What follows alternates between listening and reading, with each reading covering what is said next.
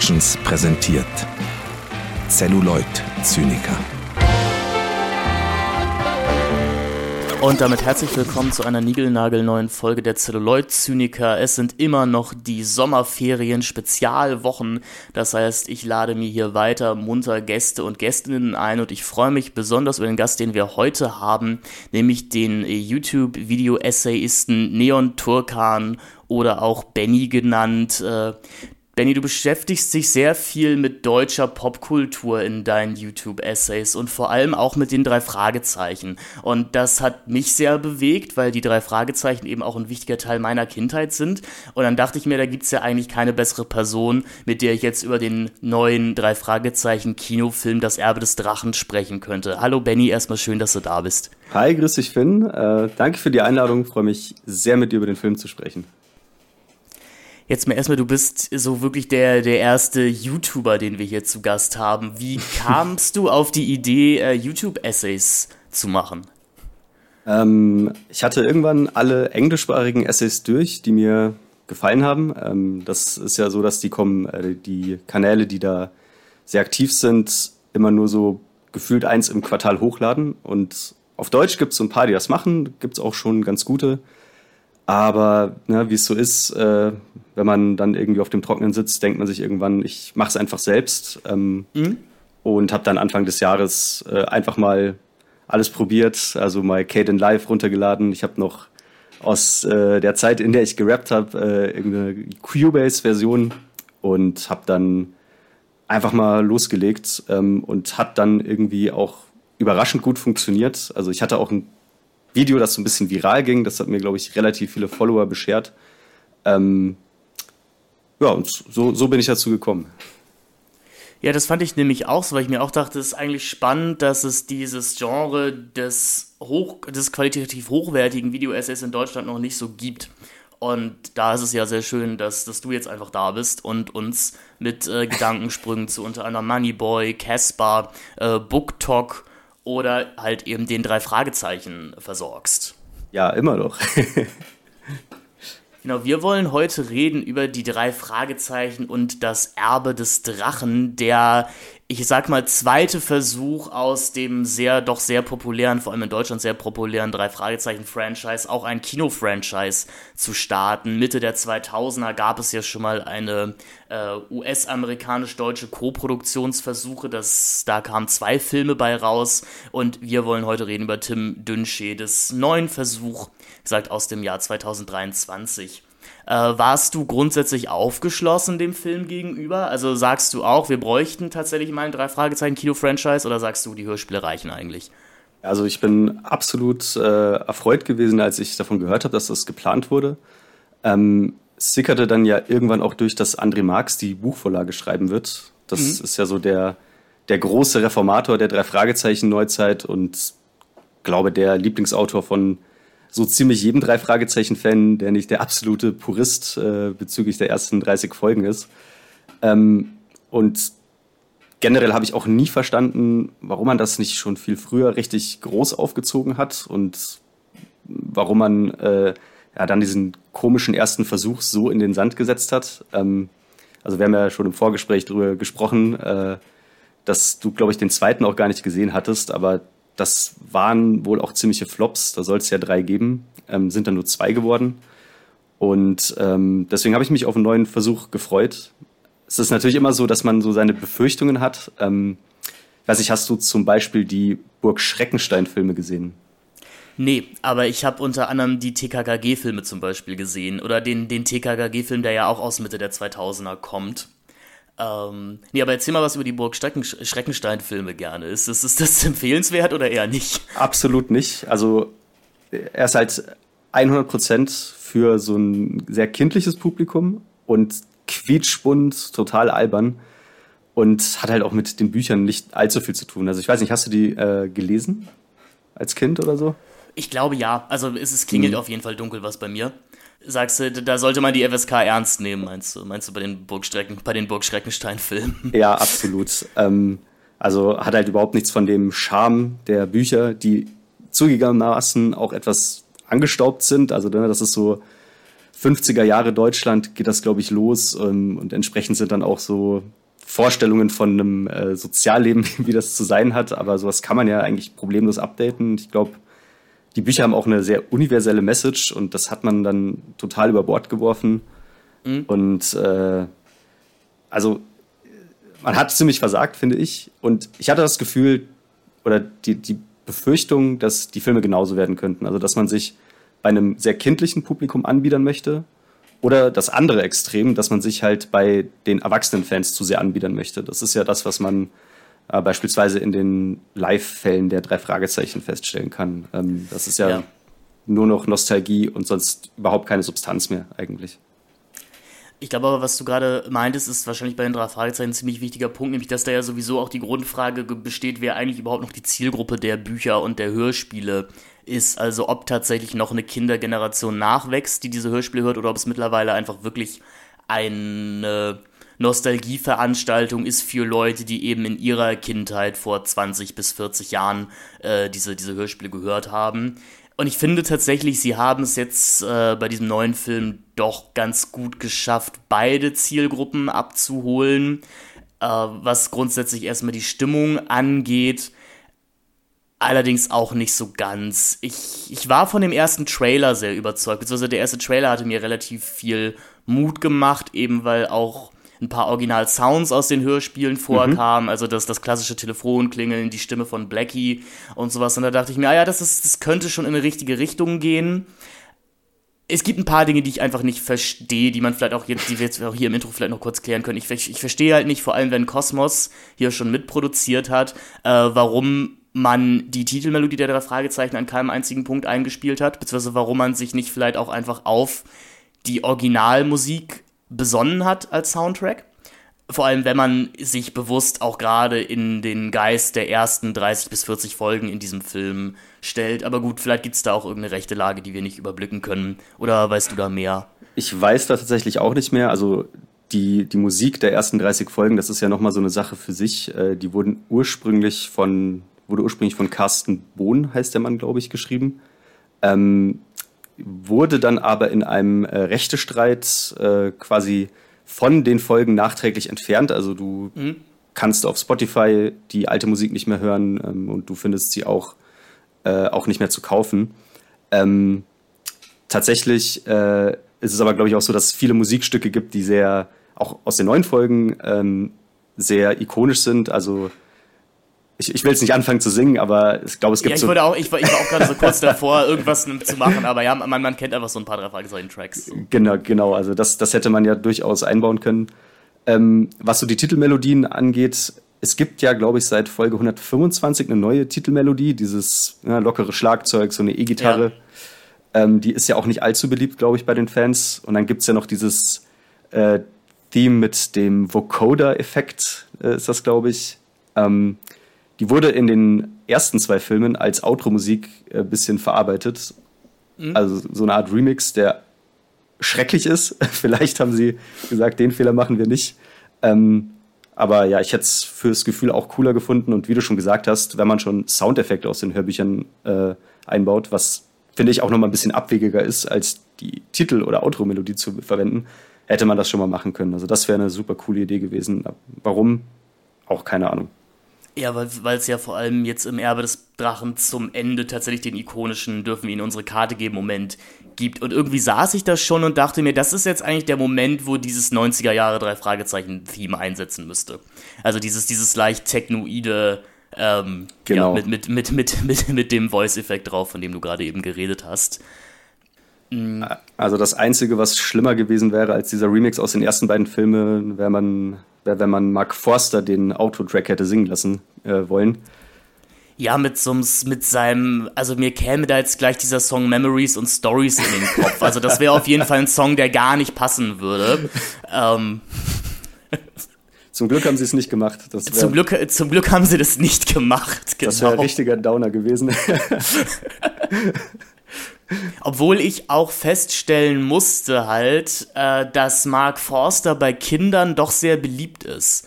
Also, ähm, ich weiß nicht, ob ich das hier im Podcast schon mal ausgeweitet habe, ich, ich, ich singe halt in einem Chor, der häufiger auch mal für so öffentlich-rechtliche Späße wie irgendwie die große ZDF-Weihnachtsshow oder so gebucht wird. Und wir waren tatsächlich mal mit Mark Forster zu Gast in einer Show. Und die so acht- bis zehnjährigen Kinder bei uns sind mega abgegangen darauf, dass jetzt Mark Forster hier ist. Also vielleicht ist, also ich gehöre ja auch zu den Menschen, die sich fragen, wer hört Mark Forster eigentlich? Mhm. So, also ähm, wer, wer hört dieses musikalische Graubrot mit Butter drauf eigentlich? Und anscheinend sind es Kinder.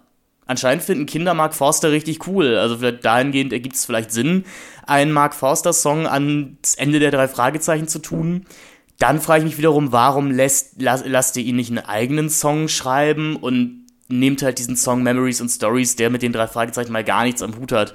Denn wenn ich an die drei Fragezeichen denke, denke ich nicht daran, liebestrunken nachts durch die Gegend zu laufen und äh, immer noch high zu sein und sowas. Also nicht, dass die drei Fragezeichen nicht auch mal high waren. Wir erinnern uns alle an die Folge äh, Der Mann ohne Kopf. Äh, aber das, das hat dann natürlich auch immer gleich die pädagogisch wertvolle Botschaft nach sich gezogen.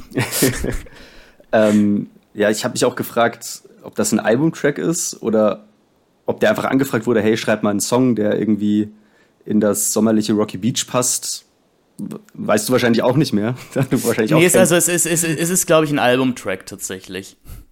Also, weil ich, ich, ich habe den fürchte ich, ich höre beim Autofahren ganz gerne Radio und ich fürchte, ich habe den auch mal im Radio gehört. Naja, wenn wenn es dazu führt, dass Kinder dann noch ein Argument mehr dafür finden, äh, in den drei Fragezeichen-Film gehen zu wollen, ist es vielleicht ja nicht schlecht. Ähm ich meine, wenigstens steht nicht auf dem Poster drauf mit dem Hitsong von Mark Forster oder sowas. Bevor wir weiter einsteigen, vielleicht einmal kurz eine Inhaltsangabe. Es hat sich hier bei den Zelluloid-Zynikern eingebürgert, dass die Inhaltsangaben, die wir vorlesen, nicht immer ganz korrekt sind. Die Inhaltsangabe, die wir jetzt haben, stammt tatsächlich von der offiziellen Sony-Seite. Deswegen, ich bin gespannt. Rocky Beach, Kalifornien. Mit seiner außergewöhnlichen Intelligenz und seinem fotografischen Gedächtnis ist Justus Jonas Julius Weckauf der Kopf des berühmten Drei-Fragezeichen-Trios, das durch den skeptischen Allround-Athleten Peter Shaw Nevio Wendt und den auf Recherchen und Investigation spezialisierten Bob Andrews Levi Brandl komplettiert wird. Was die drei Jungs verbindet, ist ihre loyale Freundschaft und ihre Leidenschaft für Mysterien und scheinbar unerklärliche Geheimnisse, denen sie in ihrer geheimen Zentrale auf dem Schrottplatz von Justus Onkel Titus Florian Lukas auf den Grund gehen. Als nächstes steht während der Sommerferien eine gemeinsame Reise nach Rumänien bevor, wo die drei Freunde ein Praktikum am Filmset von Dracula Rises absolvieren dürfen, das ihnen Peters Vater, Mark Waschke, vermittelt hat, der bei den Dreharbeiten für die Special Effects verantwortlich ist.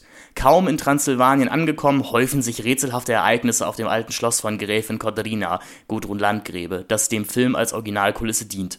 Die drei Detektive wollen herausfinden, was all dies mit einem seit über 50 Jahren verschwundenen Jungen, einer mysteriösen Bruderschaft und einem rätselhaften Untoten zu tun haben kann.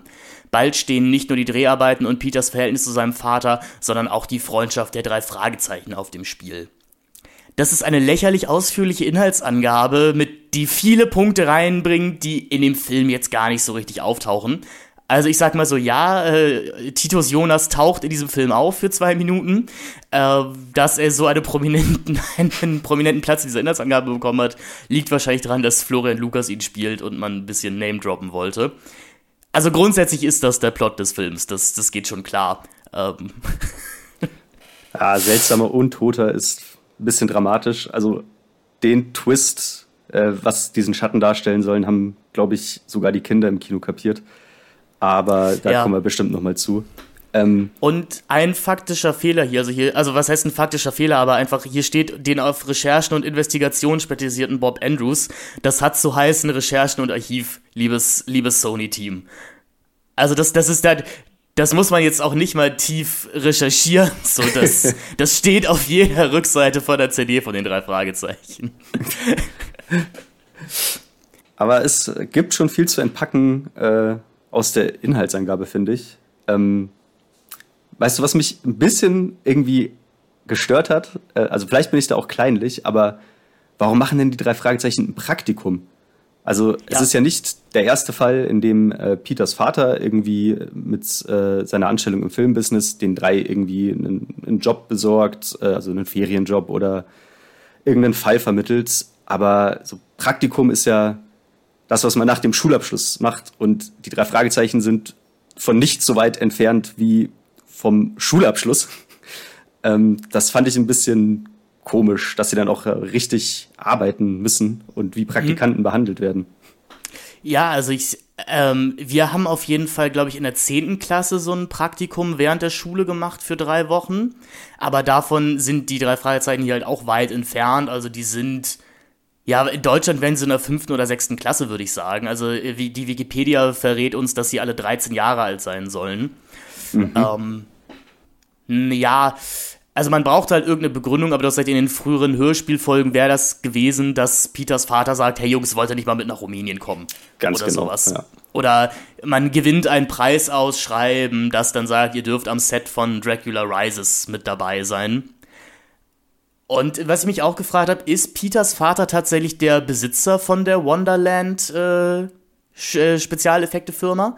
Ich weiß gar nicht, ob das, im, ob das im Hörspiel jemals wirklich genannt wird. Also die Firma wird auf jeden Fall genannt, aber es heißt ja meistens immer nur, Peters Vater arbeitet beim Film.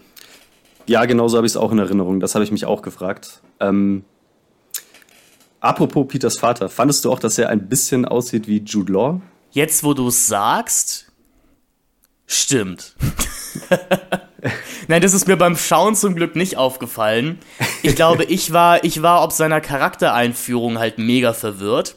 Der muss sagen, also wir, wir bekommen einen tatsächlich, finde ich, eigentlich ganz stimmigen Anfang, in dem uns halt ein Radiomoderator, es ist allerdings nicht der Radiomoderator, den wir dann später von den drei Fragezeichen kennen, aus etwa äh, Rufmord oder sowas, sondern es ist der Moderator Wolfman, den wir aus den drei Fragezeichen Kids kennen. Wo ich dann schon gefragt habe, okay, jemand erinnert sich noch an die drei Fragezeichen Kids, aber gut. ähm, der uns eben erzählt, es wären jetzt die Sommerferien und hier käme der Sommerhit vom Two-Door Cinema Club. Und es, wir, wir bekommen eine schöne Einführung in Rocky Beach. Ich habe das Gefühl, man orientiert sich da auch sehr an dieser Graphic Novel mhm. äh, Rocky Beach, jedenfalls so wie der Schrottplatz aussieht und wie die Örtlichkeiten angeordnet sind. Und dann sehen wir Peter vor einem irgendwie wichtigen Schullauf und sein Vater meldet sich auf der Mailbox und sagt, ah Peter, das wird alles nix, äh, ich habe im Büro viel zu viel zu tun, ich kann nicht zum Auftritt, äh, zu, zu deinem Rennen kommen und Peter ist enttäuscht. Und da habe ich mir sogar aufgeschrieben, arbeitet Peters Vater nicht beim Film? Warum spricht er von einem Büro? Und seit wann haben Peter und sein Vater so eine so ein gespanntes Verhältnis, wo der Sohn dem Vater erstmal beweisen muss, dass er wirklich was kann. Ähm, ich will nicht sagen, der Film hatte mich da schon verloren, bevor er losging, aber das war der erste Punkt, wo ich dachte, hä, das ergibt aber nicht so viel Sinn. Zwei Minuten später wird es dann ja aufgeklärt, der Vater arbeitet beim Film. Aber ich glaube, diese Nennung, ich habe im Büro noch zu viel zu tun, hat mich halt komplett rausgerissen. Wo ich mir dachte, warum sagst du dann nicht sowas wie, ah, der Spezialeffekt dauert noch länger oder ich muss mit dem Filmteam noch, noch reden, weil dann hättest du das, das Thema des Filmes ja auch gleich besser eingeführt ich merke, ich, steige jetzt schon sehr nitpickig ein, aber das, ähm, das, das können halt manchmal Momente sein, wenn man sich, wenn man sich, wenn man eine sehr gewisse Erwartung hat, die einen dann erstmal rausreißen. Ja, also ich fand es auch bezeichnend, dass äh, in den Öffnungssequenzen, da wird ja jeder der drei erstmal vorgestellt mit seinem Steckenpferd. Also hm? Justus darf was auf Latein äh, zitieren, also muss er schlau sein. Ähm, Bob äh, ist äh, in der Bibliothek, ist da wohl Mitarbeiter, kriegt dann auch von der Hauptbibliothekarin ein sehr großzügiges Geschenk für die Sommerferien. Ähm, und Peter macht Sport, aber wir sehen nicht mal, dass er den Lauf gewinnt. Das erfahren wir erst hinterher und er fühlt sich auch direkt schlecht, weil sein Vater nicht da ist. Und äh, das geht ja den ganzen Film so weiter. Also Peter ist, wird eigentlich von jeder Person in diesem Film total angefeindet. Ähm, ja und hat dann am Ende so einen, so einen kleinen Redemption-Arc, aber ähm, ja, das, also das fand ich schon auffällig. Das gibt schon, schon so den Ton für den restlichen Film an. Ich glaube, gerade in so einer Verfilmung, und das finde ich, haben, hat tatsächlich die Verfilmung aus 2007 ein bisschen besser hinbekommen. Es fällt halt auf, dass nicht dass die Funktion von den drei Fragezeichen, dass da nicht jeder gleichberechtigt ist, sagen wir mal so. Also man kann, könnte ja böse auch sagen, dass viele drei Fragezeichen Folgen könnte man auch nennen Justus Jonas und die zwei anderen Fragezeichen. Und darunter leidet der Film auch ein bisschen. Ich weiß nicht, wenn man zum Beispiel den Bobcast auch hört mit Andreas Fröhlich und Kai Schwind, da reden sie ja auch sehr viel darüber, dass Bob die ersten 15 Folgen eigentlich noch gar keine richtige Funktion hat, außer mhm. eben an strategisch wichtigen Punkten in die Bibliothek geschickt zu werden und da irgendwas zu recherchieren. Und ja. Das kommt in diesem Film ehrlich gesagt auch ein bisschen durch. Also sie, sie wissen, bis auf bei Justus habe ich das Gefühl, bei keinem, bei keinem der Fragezeichen so richtig, was sie mit denen machen sollen. Peter bekommt eben diese halbgare, ich muss meinen Papa stolz machen Geschichte. und Bob ist ein etwas weniger nerviger Justus. Ähm, also natürlich ist Justus auch in den Hörspielen hier und da mal nervig und in neueren Folgen wird damit ja auch durchaus intertextuell gespielt. Aber die Freundin, mit der ich den Film sah und ich, wir waren häufig auch kurz darauf zu sagen, Justus, halt doch einfach mal deinen Mund. Also, ja. du, du drei Käse hoch. Also, äh, es ist ja ein sehr bekannter Konflikt aus den Hörspielen, dass ähm, Peter und Justus sich darüber streiten, weil Peter eher ängstlich ist und Justus mhm. äh, ja absolut Scheuklappen aufhat, wenn es darum geht, äh, einen Fall zu lösen. Und ähm, die Rolle von Bob ist ja dann auch oft die des Schlichters und die des Vernünftigsten, sage ich mal. Ähm, das war ja, glaube ich, auch der Grund, warum, äh, wenn man so in Fanforen liest, dass äh, das der Crush vieler jung, junger HörerInnen war. Ähm, ja. Und hier geht er halt total unter. Ähm, was dann halt auch noch dadurch verstärkt wird, dass er von den drei Darstellern mit Abstand am jüngsten aussieht, finde ich. Und man irgendwie das Gefühl hat, das ist der, der kleine Bruder, der auch mal mit darf. Mhm. Und ähm, also können wir vielleicht gleich mal drüber reden, wie wir so die Castings finden. Ja, da wollte ich nämlich gerade zu überleiten, weil ich finde grundsätzlich optisch finde ich das eigentlich schon recht gelungen. Also wie gesagt, man, man orientiert sich hier doch dann irgendwie eher an den Bildern, die man für den drei Fragezeichen Kids kennt, habe ich das Gefühl. Mhm. Halt auch mit dieser, mit dieser Sportjacke, die Peter trägt und eben halt der Brille und den längeren Haaren, die Bob hat. Wie gesagt, ich, ich finde rein vom optischen passt das alles. Das kleine Problem ist, dass der Nevio Wendt einfach ob seiner Physis die beiden anderen komplett überragt und einfach so drei, vier Jahre älter ausschaut als, als seine Kollegen, mhm. was, er, was er realitär gar nicht ist. Also die sind alle ungefähr gleich alt, so alle so zwischen 15 und 16. Mhm. Peter ist einfach, habe ich das Gefühl, sehr, sehr früh in die Pubertät gekommen oder hat einfach sehr, sehr gute Gene. Ja, also ich habe mal äh, geschaut und gesehen, dass der äh, Nevi Juvent ist ein, ein Jahr älter als ähm, der Darsteller von Justus und anderthalb als der von äh, Bob. Mhm. Und das sieht man in dem Alter dann vielleicht doch. Also ich glaube, er ja. war 14, als die Dreharbeiten anfingen und der Darsteller von Bob, äh, mir fallen jetzt die Namen leider nicht ein, ähm, der war, ist gerade 13 geworden. Ähm, und das macht in dem Alter dann doch ein bisschen was aus. Also ich kaufe dem Film ab, dass Justus und Peter gleich alt sind und ich würde ihm auch abkaufen, dass Bob und Justus gleich alt sind. Mhm. Aber alle zusammen als ungefähr gleichaltrige Freunde schwierig. Und ich, ich nehme ihnen ihre Freundschaft leider auch nicht so richtig ab. Mhm. Das, ist, das ist so das Hauptproblem. Vielleicht liegt das auch einfach daran, dass wir halt eine ja fast 40 Jahre andauernde Hörspielgeschichte haben mit Sprechern, die in der Realität auch Freunde geworden sind über diese Zeit und die, wenn man sich mal alte Folgen anhört, also die auch irgendwie so ihre 10, 20 Folgen brauchen, um eine Chemie und ein Timing untereinander zu entwickeln. Und das haben diese drei jungen Darsteller eben einfach noch nicht. Es, es fällt halt aber dahin auf, dass ähm, also sagen wir es so, was ich positiv fand, das Ganze ist kein Prequel. Also die drei Fragezeichen sind schon die drei Fragezeichen. Mhm. Es geht hier nicht darum, das Detektivbüro erst zu gründen oder sowas. Aber dadurch werden diese wird diese fe fehlende Chemie halt irgendwie nochmal offenkundiger. Weil wenn du mir im Film jetzt auch gesagt hättest, das ist deren erster Fall und die müssen sich auch erst so ein bisschen aufeinander einspielen, hätte ich gesagt, ja klar, okay. Dadurch, dass uns aber schon auch die von Inhaltsangabe äh, angesprochene loyale Freundschaft vor, also sie wird uns halt eine Verständnis nur behauptet. Es gibt hier keinen Moment, wo ich das Gefühl habe, okay, die drei würden wirklich alles füreinander machen, würden zusammen durchs Feuer gehen.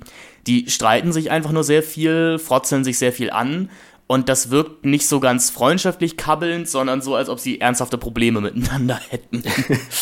Also ich wollte dir auch gerade die Frage stellen, ob du den Eindruck hast, das liegt an der Chemie der Darsteller oder doch eher am Skript. Denn ich würde fast sagen, eher letzteres. Ähm, mhm. Denn wir haben eigentlich nur eine Szene, wo wirklich die, die Freundschaft der drei betont wird. Das ist, da greife ich mal vorweg, äh, wo, wo, sie von einer Klippe springen, so im, im Stile von The Basketball Diaries. Das, das war eine ganz schöne Szene, aber mhm. auch die einzige in dieser Art. Ich glaube, es ist halt ein Mix aus beidem. Also ich, ich bin selten Fan davon zu sagen, das ist so ein Film, der gut, der einen guten Grundstein legt für was Späteres, weil ich eigentlich der Meinung bin, jeder Film sollte abgeschlossen für sich funktionieren.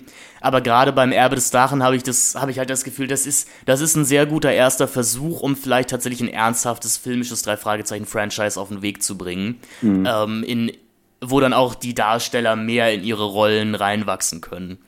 Jetzt ist natürlich das Problem, die Frage ist, werden diese Fortsetzungen jemals kommen? Denn wenn halt unsere Hauptdarsteller jetzt schon 14, 15, 16 sind, ähm, entweder sind sie halt irgendwann zu alt, um das zu spielen, was sie machen, oder sie machen den Weg, den die Haupt-, die Hörspiele auch ein bisschen, bisschen gehen und die Jungs wachsen dann mit ihrem Zielpublikum.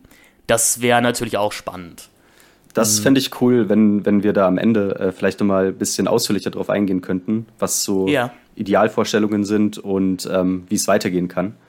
Ähm, ja, man merkt, wir, wir, wir reden so ein bisschen um das Ganze rum, vielleicht weil der Fall einfach gar nicht so viel hergibt.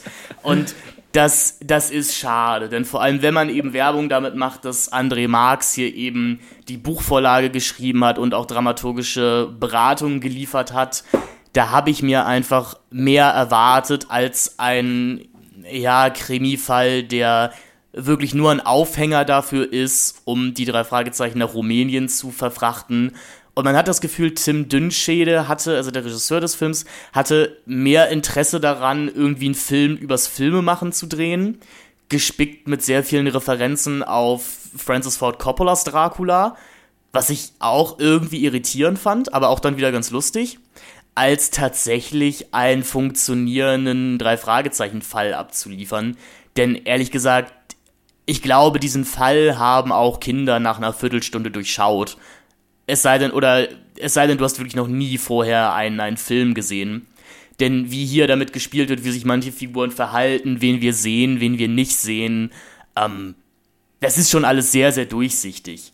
Und das wäre ja auch nicht schlimm, wenn es vielleicht von einer überragenden Chemie unserer Hauptdarsteller getragen worden wäre oder man atmosphärisch gut arbeitet. Da, da wird sich auf jeden Fall bemüht.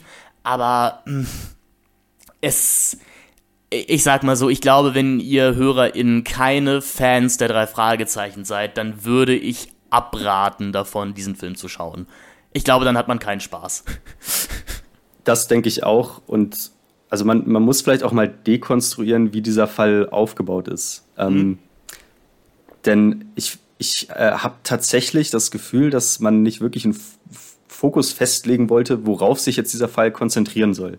Denn wenn man es mal chronologisch durchgeht, ja, die, die drei kommen auf das Schloss und dann passieren da komische Dinge, ja. Also mhm. äh, Angestellte schreien herum und man hört nachts immer so ein Klopfen. Genau, das ist ja erstmal ein Standardaufbau so für, für ja, so einen ganz genau. Was ich hier aber schon witzig fand, ist, in, im normalen drei Fragezeichen Folgen ist das ja dann oft so ein Mystery und es ist unerklärlich. Und in dem Fall ist es aber eigentlich allen egal, außer den drei Fragezeichen. Denn ja. das Klopfen ist allen am Set bekannt, am Filmset, das, das da auf der Burg stattfindet. Aber nur die drei Fragezeichen wittern da irgendwas drin und machen einen ganz schönen Aufriss darum. Und das, das wirkte für mich auch ein bisschen befremdlich. Denn normalerweise sind die Fälle der drei Fragezeichen ja nicht völlig substanzlos. Also da sagen dann auch Erwachsene eher immer, hey, das ist nichts für euch Kinder, das ist was für Erwachsene. Und in dem Fall hat man viel stärker als in jemals einer Drei-Fragezeichen-Folge am Anfang das Gefühl, dass da wirklich einfach nur Kinderdetektiv spielen.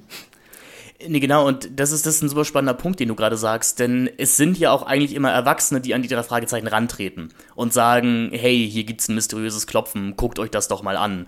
Ähm, und hier ist es äh, eben genau andersrum, dass die drei Fragezeichen ihren Fall finden. Und ich sag mal, das, das ist natürlich eine Narrative, die wir aus dem Kinderfilm oder Jugendfilm an sich kennen. Also halt die mhm. wissenden Kinder gegen die unwissenden Erwachsenen. Und das kann man natürlich erzählen. Also das ist eine Storyline, die kann man total erzählen, aber da eignen sich halt die drei Fragezeichen nicht für. Denn es war in den Hörspielen halt nie der Punkt, dass die drei Fragezeichen ein, ein Mysterium irgendwo vermutet haben und die Erwachsenen gesagt haben, nein, nein, nein, das bildet ihr euch ein, das ist gar nicht so. Was dann im Weiteren geschieht, ne, sie, sie äh, äh, recherchieren dann auf der Burg, sie stellen äh, die, die GoPro-Kamera in der Nacht auf ähm, und werden dann von einer mysteriösen Schattenerscheinung und dem Hund des äh, Hausmeisters, der so ein bisschen Filch aus Harry Potter für Arme darstellen soll, mhm. Äh, ähm, werden sie durchs Schloss gejagt und gehen durch die nächstbeste Tür und äh, sind dann in einem Kinderzimmer von einem Jungen, der offenbar auch so ihr Alter hat, 13, aber das Ganze ist schon sehr alt und ähm, in einer weiteren Recherche von Bob, der sich in die Bibliothek fahren lässt, denn natürlich gibt es kein WLAN auf der Burg, also so haben sie das Handyproblem umschifft. Ja, und in Rumänien auch allgemein nicht, habe ich das Gefühl. Also in, in Rumänien, in Rumänien gibt es kein Internet. ähm, sie recherchieren, ja, in, in diesem Schloss wurde eine Bruderschaft gegründet, die auf der Suche nach einem Rubin ist. Also dann, dann kommt auch wie in jeder vierten Folge ein, ein Rubin ins Spiel. Und eine geheime und ein geheim, ein Geheimbund. Stimmt, Geheimbünde sind auch ein sehr beliebtes Thema. ähm, ja, und äh, im Rahmen eines Aufnahmerituals ist dann dieser 13-jährige Junge, der der Bruder der Gräfin des Schlosses ist, äh, spurlos verschwunden. Und ab dann beginnt eine ganz komische Phase des Films, wo ich irgendwie mir nicht sicher war, äh, jetzt habe ich einen, einen, Punkt übersprungen, sie finden zwischendurch auch heraus, dass die Klopfgeräusche durch jemanden, der im Burginneren an einer Krypta gräbt, äh, stammen. Ähm, aber trotzdem beginnt dann eine komische Phase, wo man nicht weiß, geht es jetzt darum, den Rubin zu finden, geht es darum, den Jungen zu finden oder geht es darum, zu, herauszufinden, wer da klopft? Mhm. Ähm, also mir ist schon klar, dass die Idee war, wir bauen da so ein Mysterium auf, aber man stellt sich schon die Frage, was ist jetzt so schlimm daran, dass Leute graben? Also klar, es ist nicht ihr Eigentum, aber das, das ist jetzt nicht der drängendste Kriminalfall. Also da hätte ich das mit dem verschwundenen Jungen interessanter gefunden, aber das ist ja immer so ein bisschen so ein Beifang der Recherchen, hat, hat zumindest ich das Gefühl. Ja, total, man, man vergisst diesen Jungen. Also jedenfalls, ich habe ich hab die Storyline um diesen Jungen auch komplett vergessen, bis sie in den letzten fünf Minuten dann nochmal noch, noch mal wieder plotrelevant wird. Du, du hast schon recht, du hast, glaube ich, gerade ganz gut irgendwie was auf den Punkt gebracht, was, was ich noch nicht so ganz benennen konnte, was, was mich gestört hat an dem Film. Ja, stimmt, man hat, man weiß einfach nicht so richtig, um was es hier gehen soll. Denn, wie gesagt, die, die, die, die Filmcrew wird nicht gestört durch, durch diese mysteriösen Vorkommnisse. Weil ich sag mal, in, in der klassischen Drei-Fragezeichen-Folge wäre der Plot ja wahrscheinlich gewesen, die Filmarbeit, die, die Dreharbeiten wären irgendwie sabotiert. Ähm, ich meine, ich meine, es gibt ja sogar diese, diese Horrorfilm-Folge, äh, Der verschwundene Star, oder heißt die? Genau, Folge 50. Genau, Folge 50, in der Peters Vater auch schon auftritt und äh, in der, sag ich mal, ein ähnlich trashiger Horrorfilm gedreht wird. Ich glaube, er heißt Atemberaubend 2. 2, das, ja. Äh, genau. Das ist, betont der Erzähler auch immer so schön, atemberaubend. ähm, und ja, da, da wird, ja, werden die Dreharbeiten halt aktiv sabotiert. Und hier ähm, laufen, laufen die eigentlich ganz gut. Und eigentlich sind es die drei Fragezeichen, die, die alles durcheinander bringen. Das habe ich tatsächlich noch nicht so äh, mir vergegenwärtigt, aber stimmt. Also sind der mit Abstand größte Störfaktor am Set. Ja, also schon, also ehrlich gesagt, ich, ich, ehrlich gesagt, ich wäre als Henry Shaw, also als Peters Vater, ich wäre auch richtig sauer gewesen.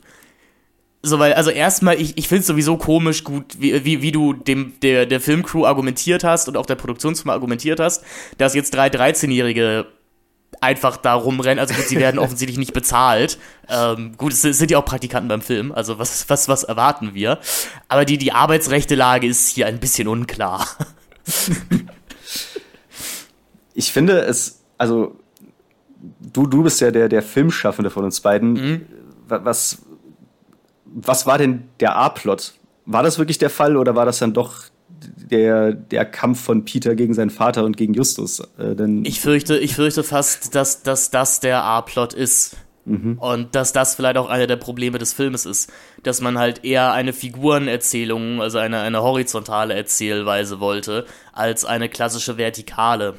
Und da muss man dann leider einfach mal sagen, dafür eignen sich die drei Fragezeichen halt nicht. Denn das sind, das sind einfach flache Figuren, weil die Fälle eben interessanter sind als sie. Sicherlich gibt's in der Hörspielgeschichte, und das sind teilweise auch die besten Folgen, eben Fälle, in denen mehr auf das Innenleben der Figuren eingegangen wird. Ich denke, Stimmen aus dem Nichts, ich glaube, Folge 72 mhm. ist ja auch ein, ein ewiger Fan-Favorite, in dem Bob wirklich äh, liter literarisch auf die Psychologen-Couch gelegt wird. Ähm, aber das funktioniert eben, weil es One-Off-Episoden sind und weil es weil es nicht den Hauptteil der Serie ausmacht. Das ist ja auch sowas, was man zum Beispiel über Sherlock Holmes sagen kann. Sherlock Holmes hat eben die Zeit überdauert, weil es zwei sehr klar umrissene Charaktere sind, die du in jedes Setting reinpacken kannst und sie ordnen sich dem Fall unter. Ich würde auch sagen, das ist wahrscheinlich das, was die Benedict Cumberbatch-Serie nicht so ganz verstanden hat. Nämlich, dass, dass Sherlock Holmes halt nicht die interessanteste, nicht das Interessante an Sherlock Holmes ist. Und ich habe auch das Gefühl, dass ähm, Anil Kizibuga und dem Tim Dünnschede bei ihrem Drehbuch da vielleicht auch dem Irrtum aufgesessen sind, dass man die drei Fragezeichen-Hörspiele eben wegen den Fällen hört und nicht, nicht ob irgendwelchen persönlichen Kabeleien, die die drei halt so haben. Du hast eine ganz interessante äh, Brücke geschlagen. Ähm, ja. Was, was mich an der Sherlock Holmes-Serie äh, mit Benedict Cumberbatch auch ein bisschen gestört hat, war, wie stellt man jemanden dar, der sehr intelligent ist mhm. und er hat in der Sherlock-Serie, von der ich nicht der größte Fan bin, hat er eigentlich Superkräfte. Und genau. äh, es, ist, es ist nicht wie in den Büchern, dass, er, dass man wirklich nachvollziehen kann und denkt, ah, okay, das ist eine gute Beobachtungsgabe. Ähm, und das hat mir auch ein bisschen bei der Figur von Justus gefehlt, der eigentlich nur super hartnäckig ist und auch so, so ja fast schon Rambo-artig sich dann äh, nachts dann Zutritt äh, zu irgendwelchen Räumen verschafft. Ähm, ich finde, das hätte man auch besser lösen können, denn im Prinzip wurde ja auch der Fall nicht durch clevere Detektivarbeit gelöst, sondern alles passiert ihnen einfach. Also genau, genau. Ja. Das ist ja aber häufig auch ein Problem, wenn man Kriminalromane verfilmt. Also dass was ich, ich muss da zum Beispiel immer auch an die Stieg Larsen-Verfilmungen denken, also gerade an die, die schwedische Verfilmung von Verblendung. Ähm, das sind nicht die besten, also ich sag mal so, das sind sehr funktionale Bücher. Also das sind, das sind super so abfällig nennt man das ja Strandlektüre. Das sind, das sind tolle Bücher, die man in so einem Sommerurlaub weglesen kann. Die sind ja auch immer ihre 800 Seiten lang. Wenn man ehrlich ist, 300 Seiten dieser 800 Seiten bestehen daraus, dass hier irgendwer Kaffee macht und Brote schmiert und dass sehr viel vor Computern gesessen wird. True. Und so beschreibt Stieg Larsen halt die Ermittlung. Und in der schwedischen Verfilmung ist es halt auch so, dass alles, was im Buch ähm, Produkte von Ermittlungen sind, zufällig passiert. Und da hast du genau recht, das ist hier genauso. Weil gerade in den alten Hörspielfolgen oder auch teilweise in den neuen man ja tatsächlich auch aufmerksam einfach mitkombinieren kann und äh, ja, mit den drei Fragezeichen auf irgendwas kommt oder tatsächlich auch was lernt, wenn Justus äh, am Ende irgendwas erklärt. Man lernt sogar vielleicht auch ein bisschen was irgendwie über Klasse, also man kriegt vielleicht auch so ein bisschen klassische Bildung vermittelt, irgendwie über mhm. römische Kaiser oder über Werke von Shakespeare oder sowas. Und du hast schon recht, hier ist es halt einfach, die drei sind einfach an strategisch wichtigen Orten der Handlung an genau der richtigen Stelle. Oder Justus Jonas hat halt das Drehbuch gelesen und Peter Shaw und Bob Andrews nicht. Und äh, lassen sich von ihm jetzt immer so durch, durch die Gegend ziehen. Weil ich, ich, ich, ich habe ja am Anfang auch gesagt, der Film ist relativ durchsichtig, aber also, oder der Fall, aber das ist halt eben nicht, weil wir verstehen, warum Figuren tun, was sie tun, sondern einfach, weil man sich denkt, naja gut, es gibt halt nur acht Figuren in diesem Film. Und eine Figur, nämlich die Figur dieses ja, Butlers, des Angestellten, wird uns halt so offensichtlich als Red Herring ausgelegt dass es, Achtung, Spoiler, eigentlich nur die ähm, augenscheinlich super nette von Natalia Belitsky gespielte Luciana Ionesco sein kann, die, die, äh, die Forscherin, die am Ende irgendwas mit dem Ganzen zu tun hat. Aber wir, wir können das halt nicht selber kombinieren. Wir wissen einfach nur per Definition, dass sie das sein muss. Und warum das Ganze passiert, ist am Ende dann auch ein bisschen halbseiten. Beziehungsweise ist so eine Erklärung, die auf jede Figur hätte passen können. Also wie, wie, man, man, versteht das, das Motiv der, ja. der TäterInnen halt in diesem Film auch nicht. Ja, es ist halt die billigste Begründung von allen, nämlich eine Verwandtschaftsbeziehung, die vorher nicht bekannt war, wird am Ende aufgelegt. Genau. Ja. Ähm, das fand ich auch äh, ziemlich schwach, äh, auch dass die, diese Figur ja wirklich, ich glaube, in ein oder zwei Szenen kommt sie vor, nur mhm. damit sie vorher schon mal vorgekommen ist. Also dramaturgisch ist diese Person ja auch völlig unwichtig, nur eben um am Ende der Täter zu sein. Ähm, also ich glaube, ich wäre zufriedener mit dem Film gewesen, wenn es am Ende vielleicht so ein klassisches Whodunit gewesen wäre, wo man sich dann doch äh, im Kaminsaal trifft und Justus erklärt, wer warum was stehlen mhm. wollte.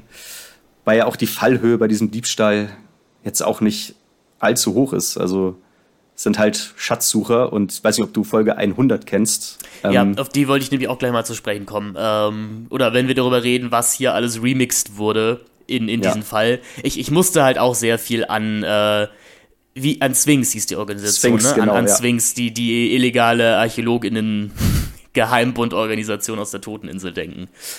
Die ja am Ende auch davonkommen werden, äh, von Gnaden der drei Fragezeichen. Und äh, ja. hier ist ja eine sehr ähnliche Situation, wobei man sagen kann, man kann vielleicht einer Verwandten der Familie unterstellen, dass sie da noch ein emotionales Interesse hat und nicht nur die persönliche Bereicherung. Aber ja, das, also das fand ich schwach, aber wir haben ja schon gesagt, der Fall gibt nicht besonders viel her.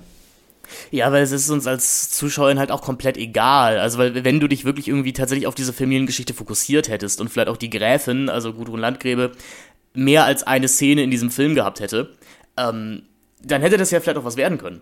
So, also wenn du wirklich sagst, die drei Fragezeichen ermitteln hier in einer von jahrhundertelangen geprägten Missbrauch und Angst ge geprägten Familiengeschichte, warum denn nicht?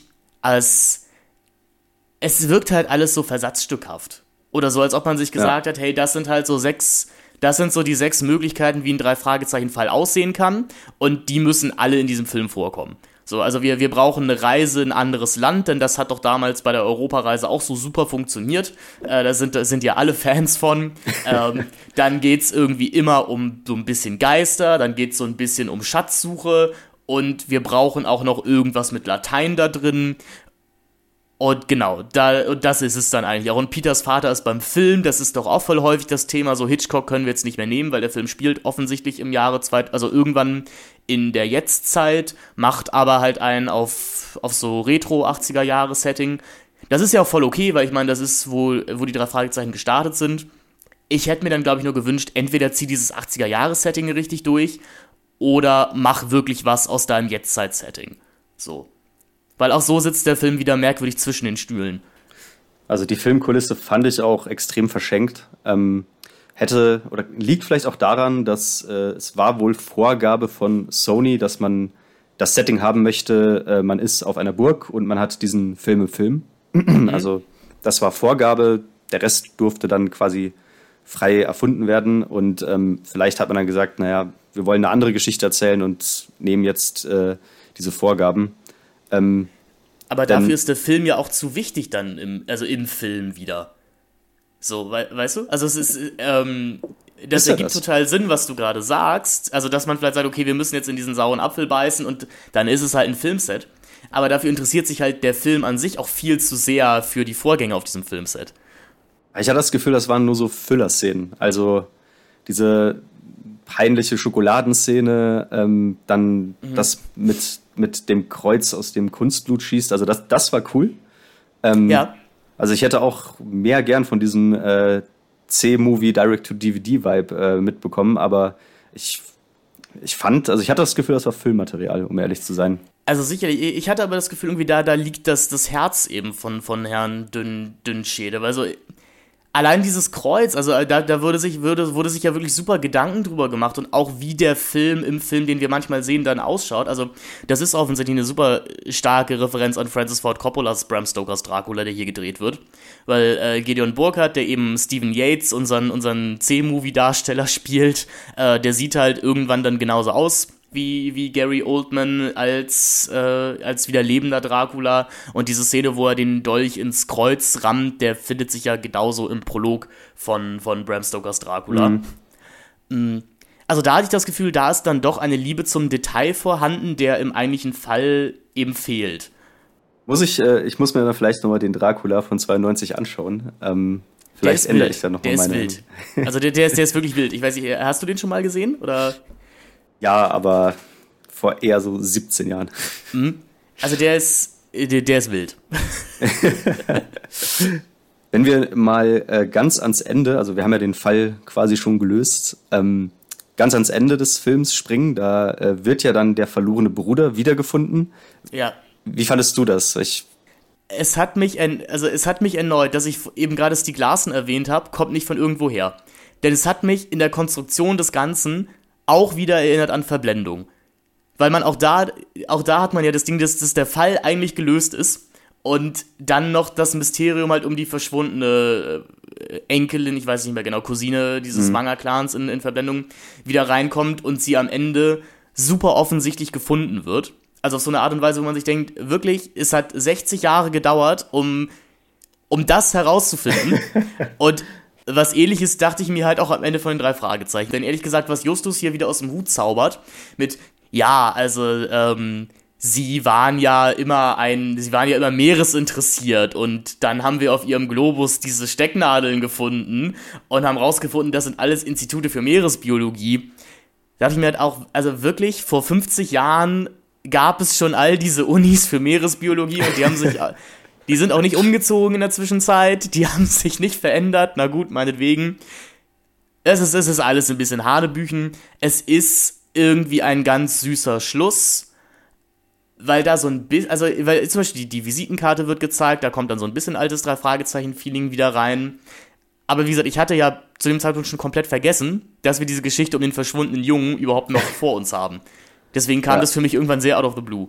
Ich habe aber das Gefühl, äh, sie wollten dann am Ende auch wirklich nochmal die, die große Versöhnung für alle, äh, die vielleicht den Film auch nicht ganz so toll fanden. Ähm, mhm. Wir sind ja dann auch nochmal in der Zentrale ja. ähm, und sehen dann ja auch in so einem, in so einem Regal die schwarze Katze und den, den unheimlichen Wecker und äh, die 20.000 Meilen Ausgabe, die dann, die uns ja auf die Spür von äh, Xander Arulesque äh, geführt hat, die wird dann mhm. da auch nochmal ganz feierlich reingestellt.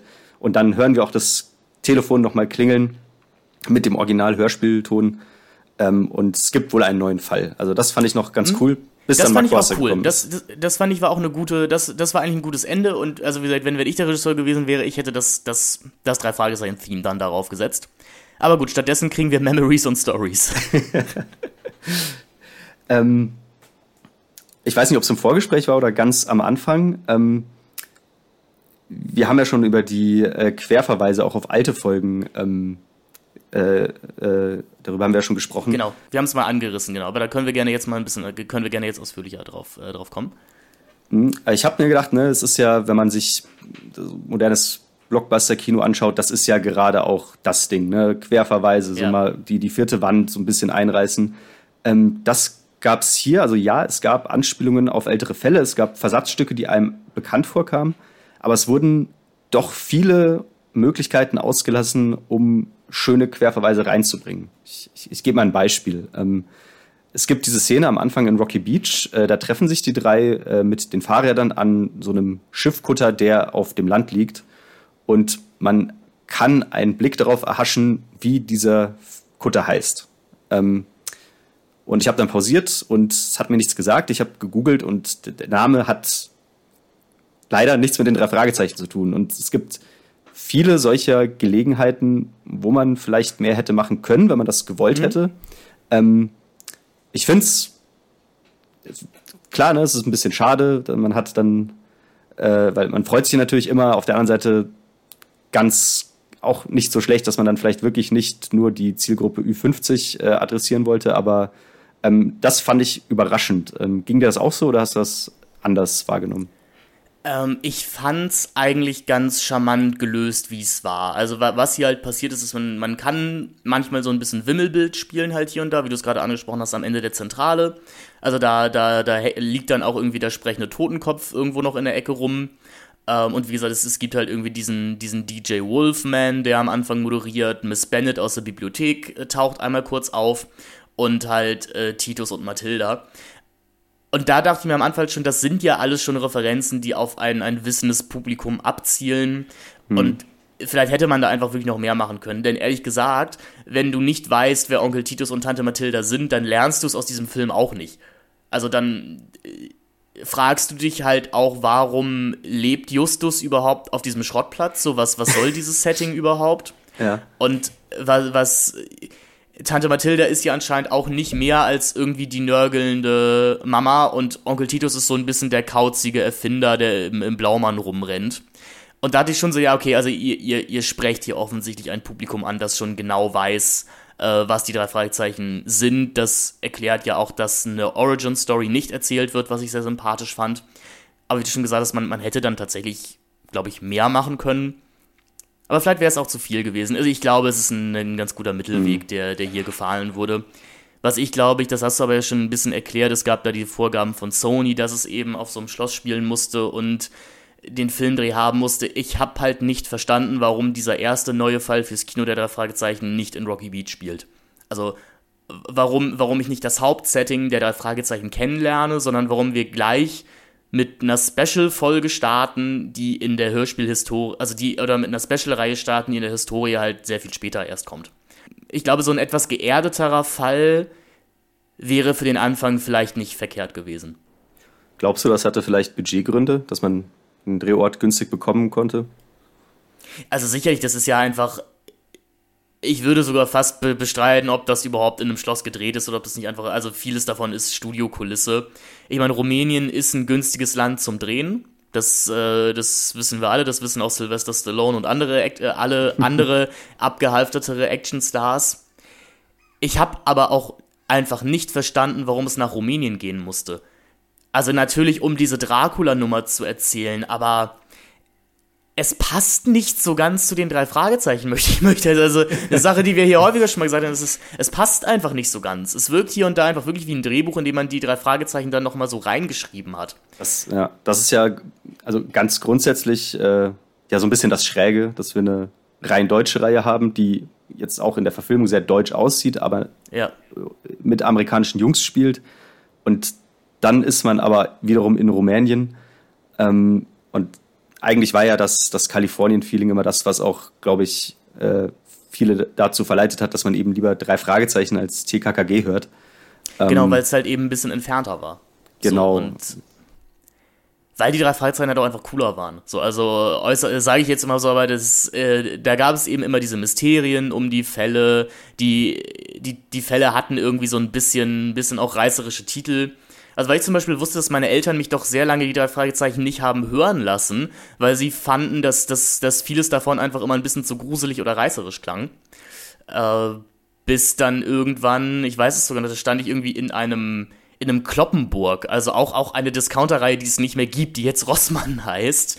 ähm, und wollte, glaube ich, äh, bettelte, glaube ich, wieder, dass ich eine Drei-Fragezeichen-Folge hören will. Und irgendwie meine Mutter meinte wieder, ah nee, das klingt aber alles so gruselig. Und dann drehte sich irgendwie ein älterer Jugendlicher zu uns um und meinte, nee, ja, das sind auch wirklich alles eigentlich immer nur die Titel. Also das, das, das kann der Junge schon hören. Äh, und das war der Startschuss für eine lange Liebe zu den drei Fragezeichen.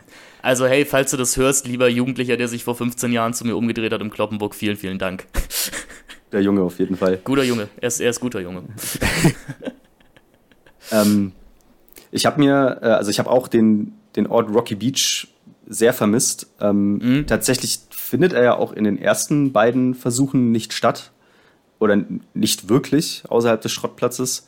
Ich habe mir halt auch die Frage gestellt, liegt das vielleicht daran, dass der Ort Rocky Beach nicht ganz so genau ausgearbeitet ist? Also ich habe das Gefühl, Rocky Beach ist immer das, was die Handlung gerade braucht. Also ja. mal hat man Theater und mal, ne, also we wenig Schauplätze kommen häufiger vor und die, die häufiger vorkamen, kommen mittlerweile auch gar nicht mehr vor.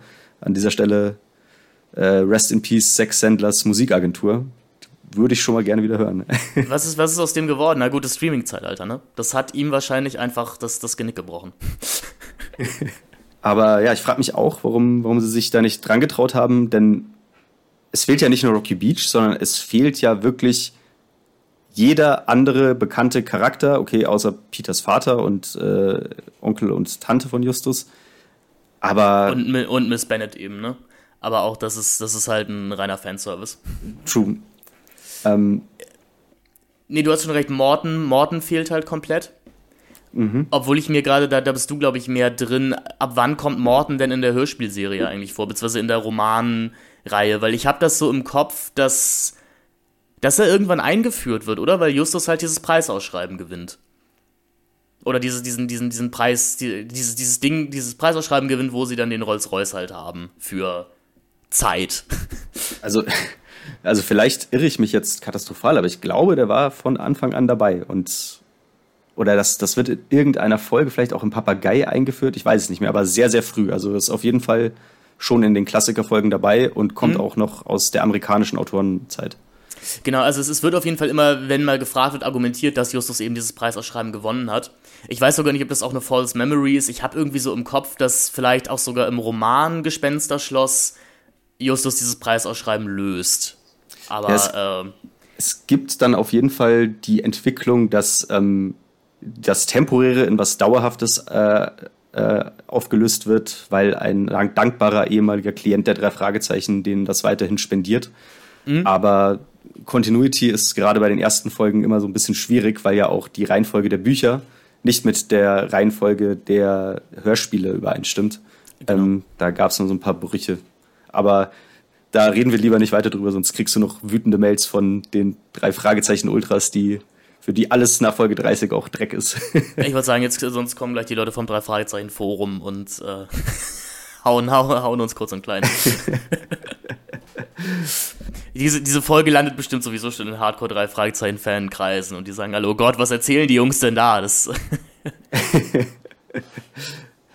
das weiß doch jeder, dass auf der mittlerweile nicht mehr erhältlichen B-Kassettenseite von Folge 29 das mal gesagt wurde. nee, aber tatsächlich, also, ähm, das mit Rocky Beach ist, finde ich, auch ein wichtiger Punkt, denn, also ich dachte auch nach dem ersten Trailer, also, das sieht halt alles die, sagen wir so, die Stranger Things Nachwehen sind noch ziemlich strong. Das wissen oh, wir ja, ja sowieso, sowieso im Kino. Aber ich dachte mir, warum denn eigentlich nicht? Dafür eignen sich die drei Fragezeichen eigentlich ziemlich gut. Also wenn du wirklich deutsche Stranger Things machen möchtest, warum nicht mit den drei Fragezeichen? Warum dann auch nicht in einem echten 80er-Jahre-Setting? Ähm, und du kannst doch auch einfach die Klassikerfolgen verfilmen. Die eignen sich ja sicherlich, du musst es hier und da ein bisschen strecken, vielleicht ein paar neuere Sachen reinbringen. Aber eigentlich hast du in der langen Historie der Fragezeichen ja, würde ich sagen, mindestens ein Dreiviertel an wirklich guten Fällen, wo ich auch heute als Erwachsener sagen würde, das sind schon astreine Kriminalplots, die vielleicht hier und da ob ihrer Kinderzielgruppe ein bisschen zu brav ausfallen oder nicht, nicht ganz die Düsternis ausspielen, die sie so haben. Hm, da sprachen wir im Vorgespräch ja auch schon drüber, dieses Verlangen, immer originäre Stoffe fürs Kino zu schaffen, leuchtet mir nicht ganz ein. Also erstmal, dein Pitch war besser als der Film gerade.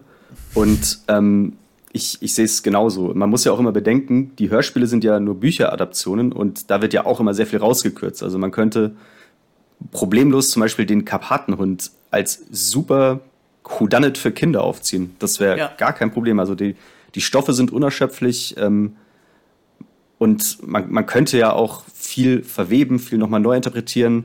Ähm, es gibt ja auch viele ähm, Bösewichte, die mehr als einmal auftauchen, dass man auch vielleicht in einem, in einem, Mehrteil, in einem mehrteiligen Film äh, äh, Herangehensweise nochmal aufgreifen könnte. Also die Möglichkeiten sind eigentlich so groß und dann entscheidet man sich aber für neue Fälle, die trotz André Marx dann halt einfach nicht so gelungen sind. Aber ich hatte zu keinem Zeitpunkt auch das Gefühl, dass sie wissen, wo sie genau mit dem Film hinwollen, sondern lieber so den Rundumschlag machen wollten. Scheint ja auch einigermaßen zu funktionieren, wenn man, wenn man Box Office Mojo glauben darf, aber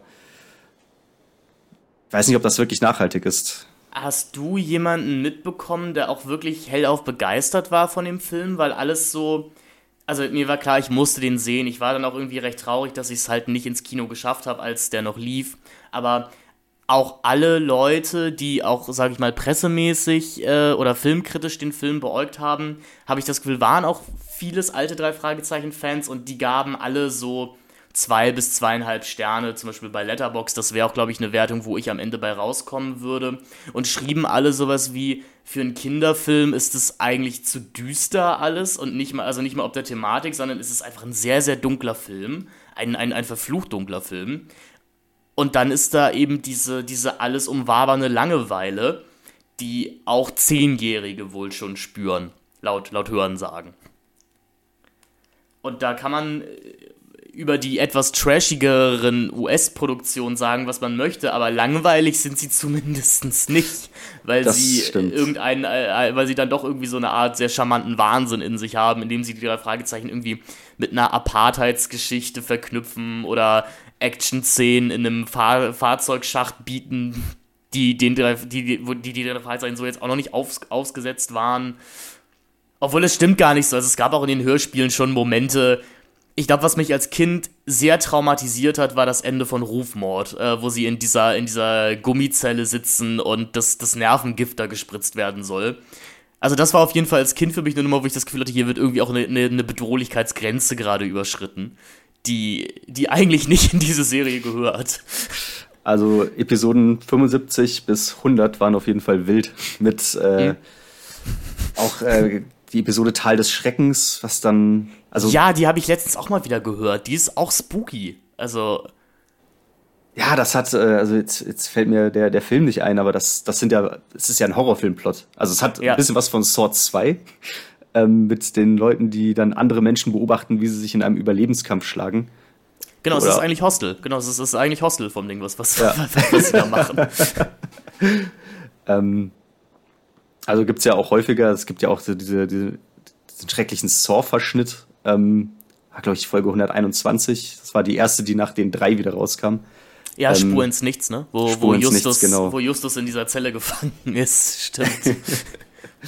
ähm, also die Folgen muss man ja nicht unbedingt äh, verfilmen, aber ja, gerade wenn man, wenn man sagt, man möchte dieses Kalifornien, äh, Spur des Raben, super Folge dafür. Also es, es gäbe Stoff noch und nöcher. Ähm, ja, oder die gefährliche Erbschaft, ja auch ein Fan-Favorite.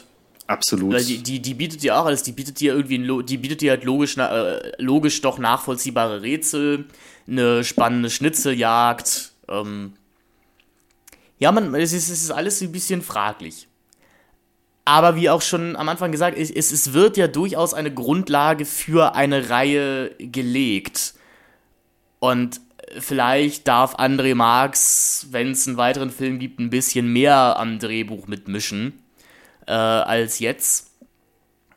Wünschenswert wäre es dafür. Oder Leute, hört, hört auf uns hier in diesem Podcast, verfilmt einfach einen Klassikerfall oder einen von den guten Triumvirat-Folgen. Wir sind dabei. Ja, meinst du, dass das wäre etwas, das realistisch für ein Sequel ist? Ähm, dass man sagt, okay, wir haben es mit einem Originalfall, mit, mit, einem, mit, einer Neuschöpfung äh, versucht, vielleicht gehen wir doch zurück. Ich, also ich würde es mir halt wünschen. Ich meine, was wären denn so Fälle, die du, wir haben, ein paar Sachen hast du ja schon genannt, die du gerne verfilmt sehen würdest. Weil ich mir so dachte, ich, ich fand als Kind halt auf jeden Fall die Geisterfolgen immer am coolsten. Und eigentlich auch das, Ges das, das Gespenster. Das, das Gespensterschloss würde sich anbieten und in Teilen finden wir es hier ja auch wieder, eben mit Stephen Yates als Figurenname. Du hättest halt auch den Filmbezug gehabt, wenn du einfach das Gespensterschloss verfilmt hättest. Und meinetwegen lass das, lass das dann in Rumänien spielen, warum denn nicht? Ähm, ich fände ich fänd Nebelberg fände ich cool. Da könntest du halt wirklich Kinder an einen Horror, also ein bisschen an einen Horrorfilm ranführen. Ähm, ich muss gerade überlegen, was, was ich noch so mochte. Poltergeist würde sich super eignen. Also ich, ich wäre Fan von so einem Geisterfall auf jeden Fall. Ja, also das ist äh, auch ein, ein, gutes Stichwort. Also ich denke, man sollte es machen wie die ersten beiden Filme, dass man vielleicht Eugenie einführt. Das ist mit Sicherheit mhm. der ikonischste ähm, Bösewicht und der muss ja auch nicht, na, lass es mal vier Filme sein, der kann ja auch nur in zwei vorkommen, aber da kann man was aufbauen. Die Folgen sind ja sehr beliebt, auch weil man diese Legacy hat und weil man dann halt nicht von Null starten muss. Ähm, und auch wenn man sagt, ähm, man möchte ein Kammerspiel, weil es vielleicht auch kostenschonender ist für einen Film, wo man nicht weiß, ne, möchte, kommt da noch was, wird er wieder so erfolgreich. Die, die beliebtesten drei Fragezeichen-Folgen sind ja zum Teil Kammerspiele. Also so der, ähm, also die, die äh, Dreiteile haben ja immer den gemeinen Vorteil, dass sie weiter ausholen können. Ich glaube, die beliebteste Einzelfolge von allen Leuten, die nicht total fixiert auf die ersten 30 Folgen sind, ist Nacht in Angst. Ähm, und das ist ja hervorragend. Natürlich auch von André Marx, von wem auch sonst. Die stirbt ähm, langsam Folge. Ja, so ein bisschen, das stimmt. Ähm, es gibt auch noch ähm, aus der äh, Henkel-Weithofer-Ära die Folge Spuk im Hotel. Ähm, ist im Prinzip auch ein Whodunit, das weitestgehend in einem Hotel spielt. Ähm, auch ganz clever aufgelöst wird, finde ich. Und es gibt auch sehr viele witzige Interaktionen der drei. Ähm, ja. Denn äh, ja, da geht es darum, einer muss, äh, um zu ermitteln, quasi einen Hotelgast mimen und die anderen sind dann die Neffen der Hotelbesitzerin. Und derjenige, der dann den Hotelgast spielen darf, der nimmt seine Rolle dann ein bisschen zu ernst. Also da ist, da ist sehr viel Comic Relief Potenzial drin, das nicht zu albern wird. Ähm, also das wären so, so meine zwei Ansätze. Aber klar, irgendwann muss auch Folge 100 ins Kino, da sind wir uns einig. Ich glaube, wo wir dem, also diesem Film vielleicht auch ganz dankbar sein können, ist, dass er halt nicht zu zeitgeistig geworden ist. Also abseits von dem Mark Forster Song. Mhm. Denn das waren vielleicht auch die, also das sind dann die irgendwie die drei Fragezeichen-Folgen, an die man sich heute dann doch irgendwie eher so nostalgisch zurückerinnert, wenn die drei Fragezeichen versucht haben, tatsächlich auf zeitaktuelle Ereignisse zu reagieren. Also wenn es dann eben die, die, äh, die, die Musikpiraten-Folge gibt oder die Computerspiel-Folge oder sowas. Ähm, oder das Hexenhandy. Das Hexenhandy, oh, auch eine Folge, die, die ich als Kind sehr gruselig fand. Ähm, ja. die, ich, die ich auch nur am Tag hören konnte, die auch echt merkwürdig ist. Ist es auch Marx oder ist es Ben Narvis? Weißt, weißt du das aus dem Kopf? Also ich würde sagen, es klingt eher nach äh, André Minninger. Ähm, aber ich habe ja schon gesagt, ich habe meine äh, Excel-Tabelle offen, in der seit zehn mhm. Jahren alle Folgen bewertet werden. Ähm, und Hexenhandy ist tatsächlich André Minninger, klar. Minninger, das ist, okay. Ähm, ja, das liegt bestimmt auch an Bastian Pastewka, ne? Der macht das wirklich äh, verstörend gut. Der macht das verdammt gut, ja. Und also ich, also ich mag Pastewka sowieso sehr, sehr gerne. Irgendwie, also der ist, der ist mir sehr sympathisch, obwohl es ja häufiger auch mal heißt, dass er das hinter den Kulissen gar nicht ist. Äh, Weil es ja wohl auch hauptsächlich an ihm liegt, dass jetzt nie ein dritter Wichser-Teil gekommen ist. Mm. Aber nee, das ist, das ist ja auch irgendwie so die, die coole Art von einem prominenten Fan, der, der brennt für seine Sache, mhm. der, und dem ich auch abnehme, dass, wenn er dann in Interviews begeistert sagt, dass er sich freut, dass er bei den drei Fragezeichen dabei ist, dass ich dem das auch wirklich abnehme. Der ist ja auch häufig mal zu Gast in dem schon angesprochenen Bobcast und ja. äh, stellt, stellt kritische Fragen bei dem ich ihm aber auch wieder glaube, dass das Fragen sind, die er sich wirklich sein Leben lang schon gestellt hat. mhm. Absolut. Ähm, also du, du hast, äh, also sorry, ich habe äh, dich, glaube ich, dazu verleitet, dass, oder ich habe äh, uns beide ein bisschen weiter ausführen lassen, aber ich finde, du hast einen super wichtigen Punkt angesprochen, nämlich das, das Zeitgeistige. Denn in einer Kritik, die, glaube ich, auch in der Wikipedia zitiert wird, heißt es, ähm, ja, das ist so eine ganz komische Parallelwelt und dann sind Jugendliche nicht die ganze Zeit am Handy. Aber ich finde, das haben sie eigentlich ganz elegant gelöst, denn wir sehen Smartphones da drin und ja. die, die, werden auch benutzt, GoPros werden benutzt, aber ähm, es ist ja auch so, wenn man mit Freunden unterwegs ist, dann hängt man ja auch nicht die ganze Zeit am Handy. Also ich fand das überhaupt nicht unglaubwürdig oder aufgesetzt. Ich, also ich fand's, also ich fand, das ist das geringste Problem des Films. Nee, genau, also das haben sie eigentlich ganz gut emuliert, wie die neueren drei Fragezeichen-Folgen das machen. Also in, in denen es halt schon Handys gibt, um die dann aber elegant drumrum geschrieben werden muss. Mm, also ich, ich war mir, wie gesagt, die ersten fünf Minuten halt auch einfach noch gar nicht sicher, ob das nicht eben doch in der Vergangenheit spielt. Ich weiß mhm. sogar, dass, äh, dass wir einmal pausiert haben, als man kurz diese Weltkarte sieht, weil meine, meine Begleitung dann eben die Frage stellte, ah, ist das noch ein geteiltes Deutschland? Äh, aber nee, es ist, äh, es, ist, es, ist, es ist die aktuelle Karte. Und kurz, und dann sieht man ja eben auch das Smartphone in Peters Tasche. Mm, nee, aber das, das würde ich dem Film eigentlich wirklich doch hoch anrechnen. Ist, also Tudor Cinema Club, okay, meinetwegen, als, als den Sommerhit 2000, was auch immer zu präsentieren, warum denn nicht? Ähm, es ist, glaube ich, ganz gut, dass die drei Fragezeichen nicht YOLO oder, oder Skr oder sowas sagen. ja, mir gefällt die Vorstellung ganz gut, aber äh, du hast absolut recht. Es ist der Sommer 2022, glaube ich. Ähm, mhm.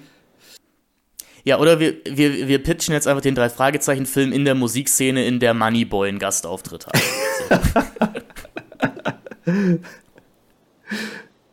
ähm, kennst du die Zusammenschnitte von äh, Fans, die äh, verschiedene Drei-Fragezeichen-Folgen nehmen und dann zu neuen, sehr erwachsenen Folgen ähm, umstimmen? Denn da gäbe es schon Ideen, äh, denn also ich empfehle den, den Fragezeichen-Kanal, bester YouTube-Kanal zu den drei Fragezeichen überhaupt, ähm, hat viel zu wenig Aufrufe.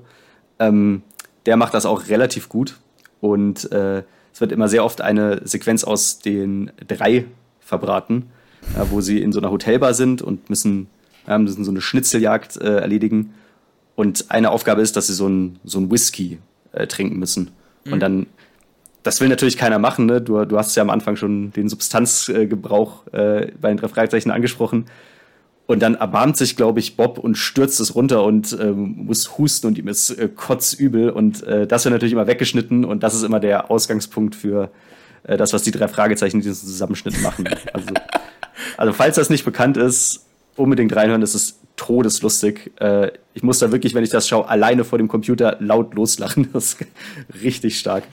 Packen wir in die Shownotes. Ich erinnere mich gerade richtig dunkel. Ich glaube, man findet es auch nicht mehr. Ich erinnere mich an eine Reihe, die damals auch als Podcast bei, bei Apple Podcasts verfügbar war, wo auch so im Stile der Cold Mirror Synchros irgendwie fünf Freunde ähm, halt auch so, so Fanfiction zu den drei Fragezeichen gemacht haben. Halt im, im Stile von dem, was Cold Mirror mit Harry Potter gemacht hat. Mhm. Das fand ich mit 10 auf jeden Fall auch sehr, sehr lustig, weil du auch gemerkt hast, da sitzen wirklich Fans dahinter, die einfach auch jeden Charakter nochmal verbraten.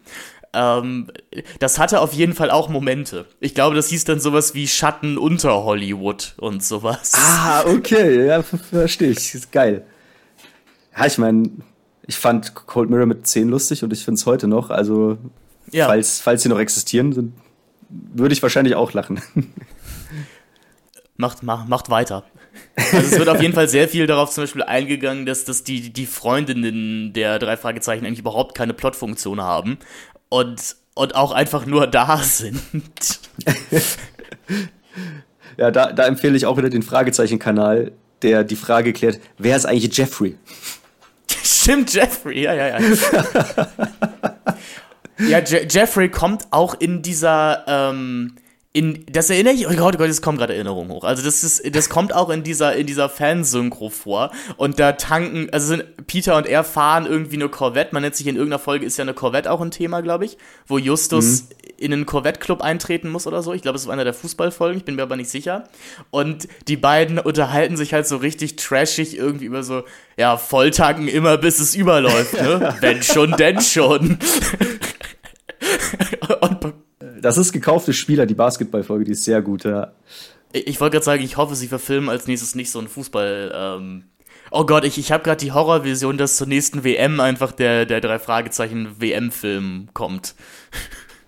Das wäre nur konsequent, ne? Also das sind ja auch die sich am bestverkauftes verkaufendsten äh, Fälle. Und im Fandom auf jeden Fall die allerbeliebtesten. ja, wenn wir schon hier den Deep Dive auf die Hörspielreihe machen, ähm, kontroverse Meinung. Äh, was, war, was war nochmal die erste Fußballfolge? Das war, glaube ich, Fußballgangster. Das ist die im Internat, ne? Wo, genau. wo die Spieler beigebracht bekommen, bewusst schlecht zu spielen. Ganz genau.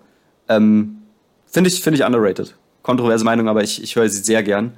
Ähm, Hat die diesen großartigen Moment, wo die drei Fragezeichen 5-Minuten-Terrine kennenlernen? Ja. diese, diese dieser Abschnitt lebt bis heute beatfrei in meinem Kopf. Das ist so lustig, wie, also mit was für einer kindlichen Begeisterung sie sich diese 5-Minuten-Terrine zubereiten. Und äh, typisch äh, Brigitte Johanna Henkel-Weithofer wird dann natürlich auch dann diskutiert, was für Auswirkungen das auf die Umwelt hat. Und ja, weil Peter so sagt, ah, bloß schade, dass so viel Müll übrig bleibt. ja, ja das, das pädagogische Moment da darf natürlich nicht fehlen. Ähm, also das, das war eine super Zeit. Momente, die ich, also ich, ich habe jetzt so im Erwachsenenalter auf jeden Fall auch immer mehr Spaß mit den wirklich anhinschten Folgen der drei Fragezeichen, also wo, wo man sich auch wirklich einfach fragt, was, was ist da passiert. Also Todesflug ist natürlich ein Klassiker. Absolut. Ähm, aber auch, also auch der Mann ohne Kopf, das ist vom Ding, irgendwie ist es schon eine wilde Nummer. Ähm, vor allem die drei Fragezeichen wirklich mal aktiv Jugendliche sein zu lassen. Ich wusste vorher nicht, dass die tatsächlich Interesse daran haben, mal tanzen zu gehen und sowas. Und dieser, dieser wirklich pädagogisch wertvolle Moment, in dem, in dem Peter von, äh, von Bob und Justus dafür geschämt wird, dass er eine Ecstasy-Tablette eventuell konsumiert hat. Das ist auch ganz großes Kino, wie Justus ihm sagt, Peter, ich dachte, wir waren uns einig darüber, dass wir Spaß ohne aufputschende Mittel haben können. Ich finde es aber auch wirklich einen krassen Charakterbruch, dass, dass Peter Shaw ja dann anscheinend wirklich für eine Zeit erwägt, Teile zu schmeißen. Ähm. Mhm. ah, ey, Peter ist auch der von denen, der das machen würde. Also ich dachte mir jetzt auch, als ich diesen Film gesehen habe, so, also wenn die Freundschaft von denen jetzt noch länger als drei Jahre hält, so, weil die, die sind am Eingang der, der, am Anfang der Pubertät. Also Peter wird auf jeden Fall so ein richtiger Sportler. So, P P Peter wird so ein Typ, der ein oberkörperfreies Bild bei Tinder hochgeht und, und, und, ähm, und auf die, und wenn, wenn sein Match dann schreibt, ich gehe jetzt duschen, fragt ohne mich mit dem, mit dem Smiley. Also das ist, so, so jemand wird Peter. Absolut. Äh, ja, es, es, gab ja mal den Arc, dass, äh, dass Bob der Frauenheld ist, den ich auch extrem lustig fand. Also irgendwie dann auch äh, mit Mode, modischen Klamotten und mit dicken Autos auf den Schrottplatz gefahren ist mit zwei Mädels im Arm. Das, das ja. war schon. Also die Crimebuster-Ära war kurios, aber war schon, schon eine geile Zeit. ich glaube, der Film Bob wird irgendwann so ein Cloud-Rapper. Das sehe ich irgendwie. Ich glaube, der rasiert, entweder rasiert er sich die Haare ab oder die werden noch ein bisschen länger, der kriegt Tattoos, eine ein bisschen coolere Brille. Und dann, dann fängt er, dann fängt er an, so, ähm, so Dart Adam-mäßigen Cloud-Rap zu machen. Ich glaube, das ist Bobs Zukunft. Und äh, Justus wird schon klarkommen. So, also ich glaube, Justus rettet sich irgendwann in so einen, in so einen Aufsichtsrat und, äh, und, und äh, ja, streicht, streicht Geld ein. Also, ich will, ich will keine, keine Kindheitsbilder zerstören, aber ich, ich finde, Justus hat auch so ein bisschen Incel-Potenzial. Ja, oder? Also. vor, vor allem in diesem Film. Ja, absolut. Also, der Justus aus den ersten beiden Verfilmungen, äh, also, das ist ja auch so eine, so eine komische Sache, dass er irgendwie alle drei eigentlich in einem ist. Er ist der Schlauste, er weiß alles, und er kommt also er kriegt ja das Mädchen in Film 1. Ähm, und also etwas, das auch kein Film wirklich gut hinbekommen hat, ist zu zeigen, dass er ja eigentlich, also seine größte Schwäche ist ja die soziale Kompetenz, vor allem bei Altersgenossen. Und das, äh, das kann kein Film wirklich gut zeigen. Und das ist ja eigentlich die einzige Schwäche, die Justus hat, ähm, nachdem man sich äh, endlich einig ist, dass Dicksein keine Schwäche ist. Ähm, aber an allem anderen, ja, also da, daran, daran scheitert man immer so ein bisschen. Also so mhm. auch, auch eine Schwäche dieses Films. Na, vielleicht kommt, kommt im zweiten Film ein Elena dazu oder so. Würde, würde, sich, würde sich anbieten. Absolut, also das würde ich mir wünschen. Ich finde, das ist mit die beste Nebenfigur in den drei Fragezeichen. Natürlich von André Marx erfunden. Mhm. Ähm, also solche Auftritte hätte man sich gewünscht tatsächlich. Ich glaube, dann hätte man sich in diesem Film auch ein bisschen heimischer gefühlt. Denn das, das geht im Film irgendwie ein bisschen ab. Also es ist nicht wie das große Heimkommen nach Rocky Beach, was klar natürlich auch schwieriger ist ohne die neuen Sprecher, aber ähm, ja, auch weil es nicht die Welt ist. Das ist aber auch komisch, oder? Also ich, ich sag jetzt mal, dass man im, im ersten Film hat man ja zumindest einen Cameo-Auftritt von Andreas Fröhlich einmal. Und mhm. das, ähm, also dass man jetzt so gar nicht mit der existierenden Besetzung gearbeitet hat.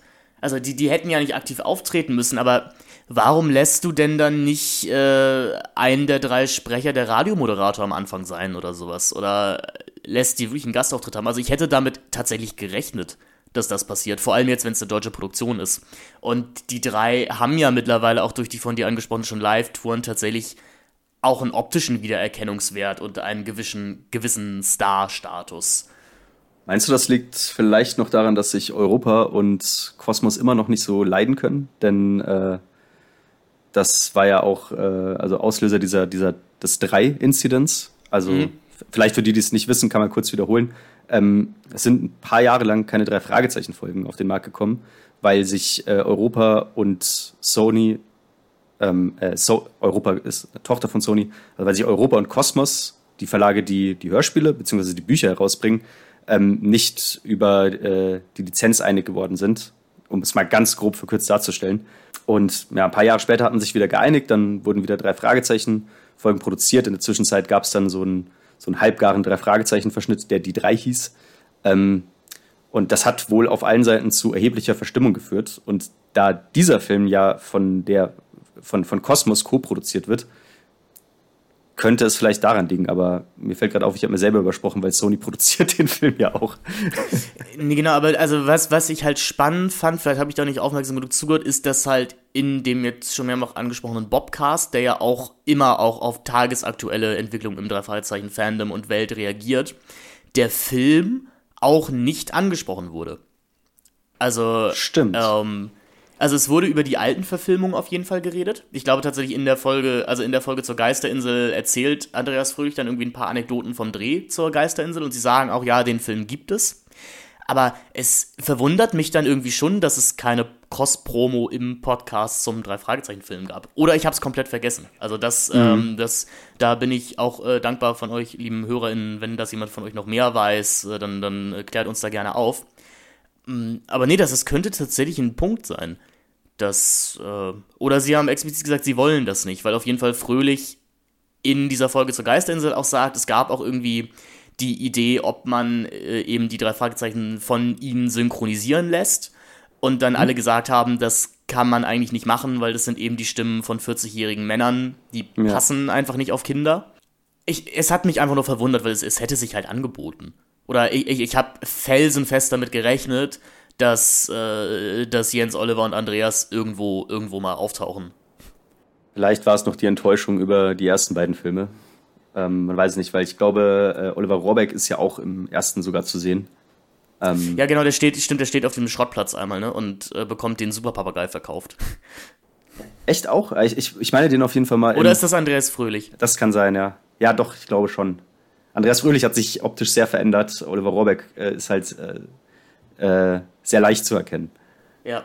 Ich, ich erinnere mich halt nur äh, mit Kindheitsaugen noch daran, dass es eben diese Szene auf dem Schrottplatz gibt, wo Onkel Tito sagt, ja, und hier ist dieser tolle Superpapagei. Und mhm. es dann irgendwann hieß, dass es einer von den beiden ist. Ähm, ja, auch sehr lazy, die Anspielung. Ja. Und da muss man ja sagen, so lazy sind die Anspielungen hier meistens nicht. Also es gibt einmal ja. einen Moment, wo Peters Vater halt sowas sagt wie, was kommt als nächstes? Eine Toteninsel? Ähm, mhm. Das ist aber schon das In-Your-Facigste. Also wird auch da nochmal gesagt, ich, fand es eigentlich recht charmant, wie sie hier auf, auf äh, eine bestehende drei Fragezeichen Legacy eingegangen sind. Allerdings die Tatsache, dass offensichtlich die Fälle der drei Fragezeichen existiert haben, passt dann wieder nicht dazu, dass Peters Vater so unüberzeugt ist von der drei Fragezeichen Arbeit.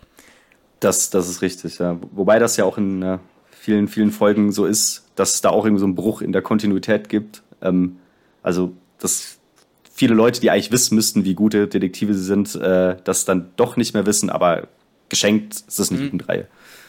Also was ich zum Beispiel, es, es, wird ja damit aufgemacht, dass eben Justus sowas sagt wie, oh, guck mal, wir haben es sogar auf die, auf die, äh, in die Zeitung geschafft, mhm. aber auch nur in den Regionalteil. Und da bin ich halt auch davon ausgegangen, dachte, ah, okay, wir sind also noch relativ am Anfang der mhm. drei Fragezeichen-Karriere hier. Also ich glaube, wir sind zeitlich hier ungefähr da, wo auch jetzt der Robert Pattinson Batman-Film so spielt. Also wahrscheinlich so im ersten oder zweiten Jahr, wo mhm. die drei Fragezeichen überhaupt was machen. Ähm, aber dazu passt dann halt nicht, dass die Zentrale schon voll steht, irgendwie mit, äh, mit, mit, äh, Memo Memorabili mit Memorabilia. Um auch mal ein äh, lateinisches Wort für Justus hier einzubauen. Ähm, ich hatte ja im Vorgespräch gesagt, dass ich dir so als, als der, der Filmschaffende auch mal eine, noch eine Frage für dich hätte. Ja. Vielleicht kannst du das hoffe, besser einschätzen.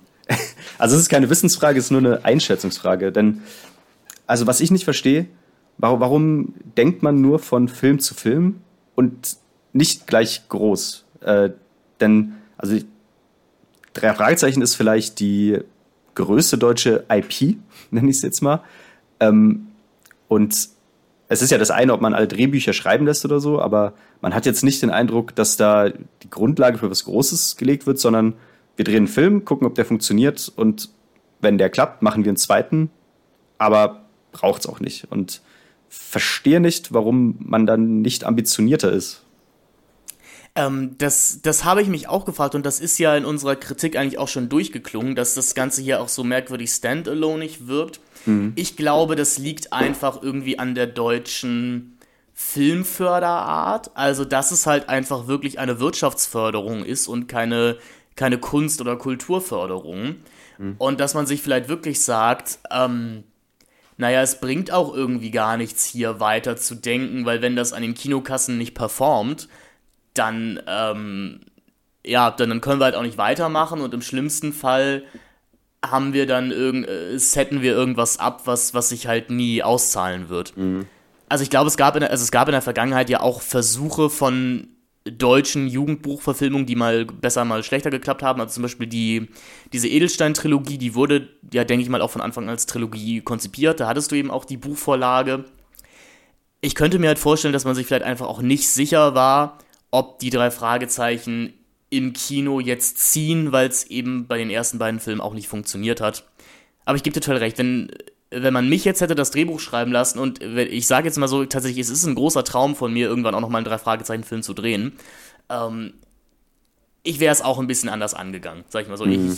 Ich, oder man hätte eine Post-Credit-Scene machen können oder sowas, in der irgendwas passiert. Ja.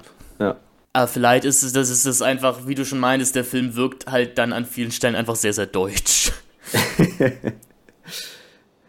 Ja, und ich meine, äh, das, das hat ja auch eine begrenzte Lebensdauer. Ähm, du hast es, glaube ich, schon auch angesprochen. Die, die werden ja nicht ewig so alt sein, ja. dass man Film mit ihnen drehen kann. Ähm, vor allem äh, Nevio Wendt nicht anscheinend. Ähm, deswegen, ja, wie viele Filme werden wir bekommen? Vielleicht noch zwei weitere, dann hat man irgendwie eine Trilogie und gerade da wäre es schöner, was Zusammenhängendes zu haben, aber ja, vielleicht äh, ist, da, ist da deutsche Filmförderung nicht so weit. Ich glaube nicht, oder es ist halt. Es ist dann vielleicht auch diese Lieblosigkeit, die hier und da doch durch den Film durchschaut, dass man es eben doch auch einfach als reines Produkt wahrnimmt mhm. und eben nicht als ähm, ja als einem Film von Fans für Fans oder sowas. Weil eigentlich ist das, das ist eigentlich eine, eine Art der Rezeption, die ich überhaupt nicht mag. Also äh, ähm, mhm auch nochmal aus Erfahrung zu sprechen, ich saß vor ungefähr einem Monat äh, bei, bei Kino Plus darum und wir sprachen über The Flash unter anderem. Und äh, ich hörte von sehr vielen Leuten, dass wir äh, alle viel zu hart zu dem Film gewesen wären, weil es wäre ein Fa äh, Film von Fans für Fans. Wo ich dann aber sage, nee, das kann nicht sein. Das ist eine der größten Filmproduktionen diesen Jahres. Da kannst du mir nicht erzählen, dass die Zielgruppe davon so verschwindend klein ist. Ich habe das Gefühl, das ist immer eher so eine Ausrede von Leuten, die einfach dann merken, dass der Film einfach nicht gut ist und denen redet man sich selber dann schön, indem man sagt, ja, es war ja für Fans. Ähm, bei diesem drei Fragezeichen Film würde ich dieses Attribut aber tatsächlich wählen, eben einfach dahin, dass man, glaube ich, sonst wirklich überhaupt keinen Spaß mit dem Ganzen hat. So, weil ja. sonst, sonst gibt dir vieles hier einfach gar nichts. Also ja, ich, ich finde es super charmant, dass irgendwie alle Bücher in diesem Film aussehen wie die alten Kosmos-Cover, dass man diesen Abspann hat, ähm, mit eben mit noch ein paar Referenzen auf alte Fälle, mit einem animierten Karpatenhund und sowas. Aber wenn du dieses intertextuelle Wissen nicht hast, dann, dann bringt dir das alles nichts. Und der Fall an sich, wie wir schon ausgeführt haben, trägt auch einen Film nicht. Also du wirst mit diesem Drei-Fragezeichen-Film, glaube ich, keine neue Kindergeneration an Drei-Fragezeichen-Fans heranbilden oder erziehen. Und dann muss man sich halt wirklich fragen, warum ist es dann eigentlich da? Weil für Fanservice ist es zu lieblos und für einen reinen Film an sich auch. Das klingt jetzt, glaube ich, alles vernichtender, als würde ich jetzt sagen, wir beide es wahrscheinlich fanden, aber das ist dann halt auch irgendwie wirklich der Fanbonus. So halt eben ein bisschen das Gefühl zu haben, dass hier eine Idee von Kindheit auf dem Bewegtbildschirm zu sehen ist und dass es halt nicht komplett in die Hose gegangen ist. Ich habe gesehen, du äh, vergibst auf Letterboxd keine Sterne, aber wenn du es machen müsstest, wie viel würdest du denn geben?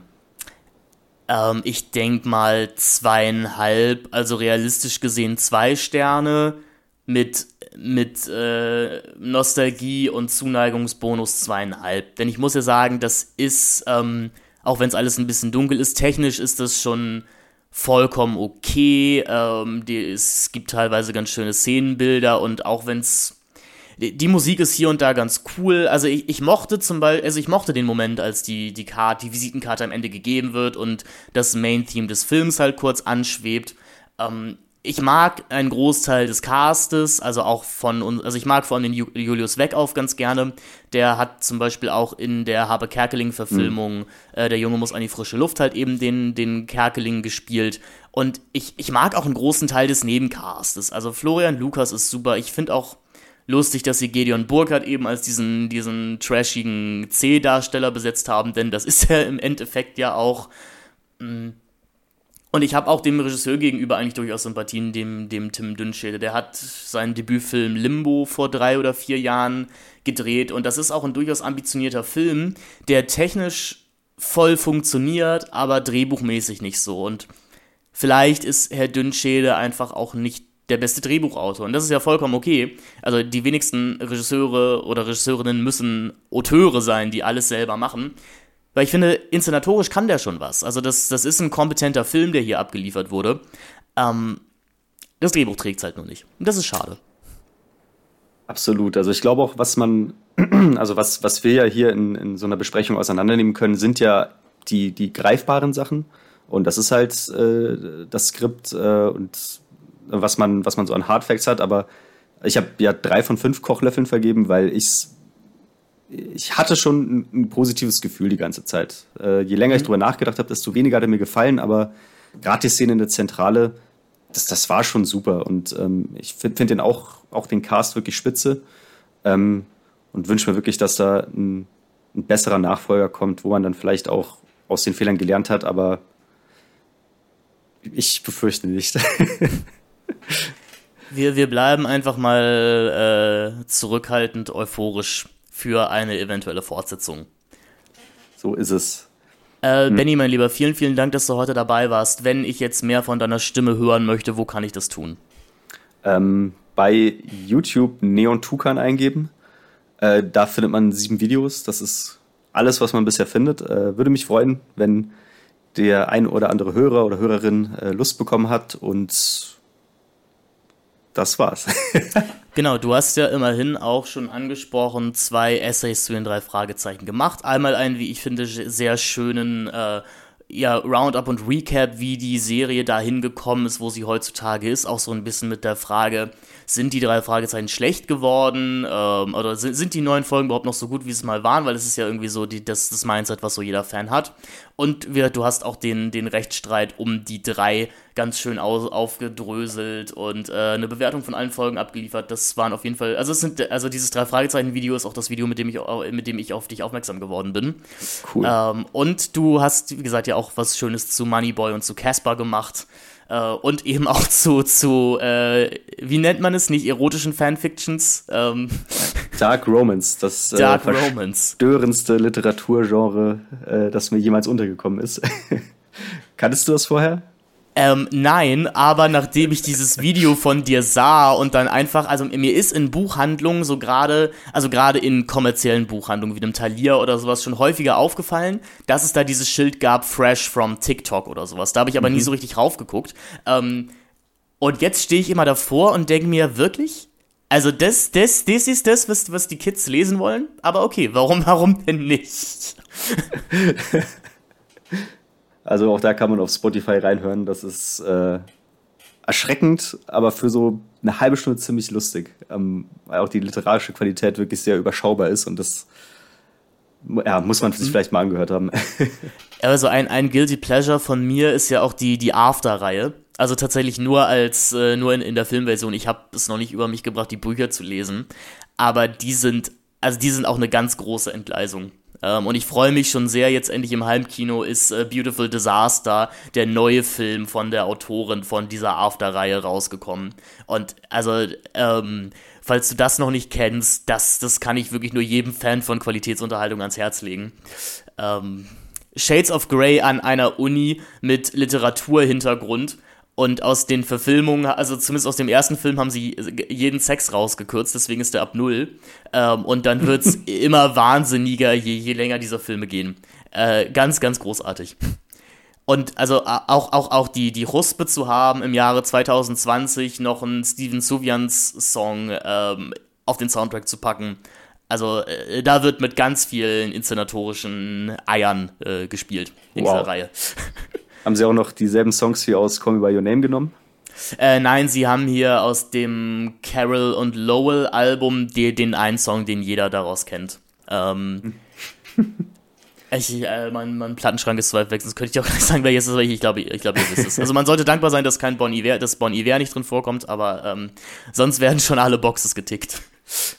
Also ihr Lieben, auf äh, Neon Turkan anschauen und abonnieren auf YouTube. Wie gesagt, vielen, vielen Dank, dass du dabei warst. Vielleicht finden wir nochmal irgendwie eine, eine, weitere Filmreihe, über die wir reden können. Vielleicht, wenn die erste Dark Romans Verfilmung in den, in den, in den Kinos, äh, in den Kinos an, ansteht, äh, lade ich dich gerne wieder als äh, speziellen Spezialgast ein oder als spezial gelagerten Sondergast. Da sollte ich dich eigentlich anmoderieren müssen, merke ich gerade. Einfach, einfach kein echter Fan. Einfach kein echter Fan, der ich bin hier gerade. Ja, ich bin gespannt, was noch an Feedback kommt, wie viel äh, faktische Fehler wir gemacht haben. Aber wir haben kein einziges Mal daneben gegoogelt. Ähm, von genau. daher muss man, muss man das uns auch verzeihen, finde ich. Also vielen Dank für die Einladung. War, hat super viel Spaß gemacht. Ähm, die Zeit ist wirklich schnell vergangen. Ich habe jetzt mein Aufnahmeprogramm offen und bin geschockt, dass anderthalb Stunden rum sind. Also vielen Dank. Äh, gerne wieder. Ja, wir sind fast so lang wie der Film. True. Habt noch einen schönen Abend, liebe Hörerinnen, und wir hören uns dann nächste Woche wieder mit einem Programm, das noch nicht ganz steht. Also lasst euch überraschen, vielleicht geht's weiter mit der Wes Anderson Retrospektive. Vielleicht äh, kommt auch was ganz anderes. Ciao mit V. Ciao, LG.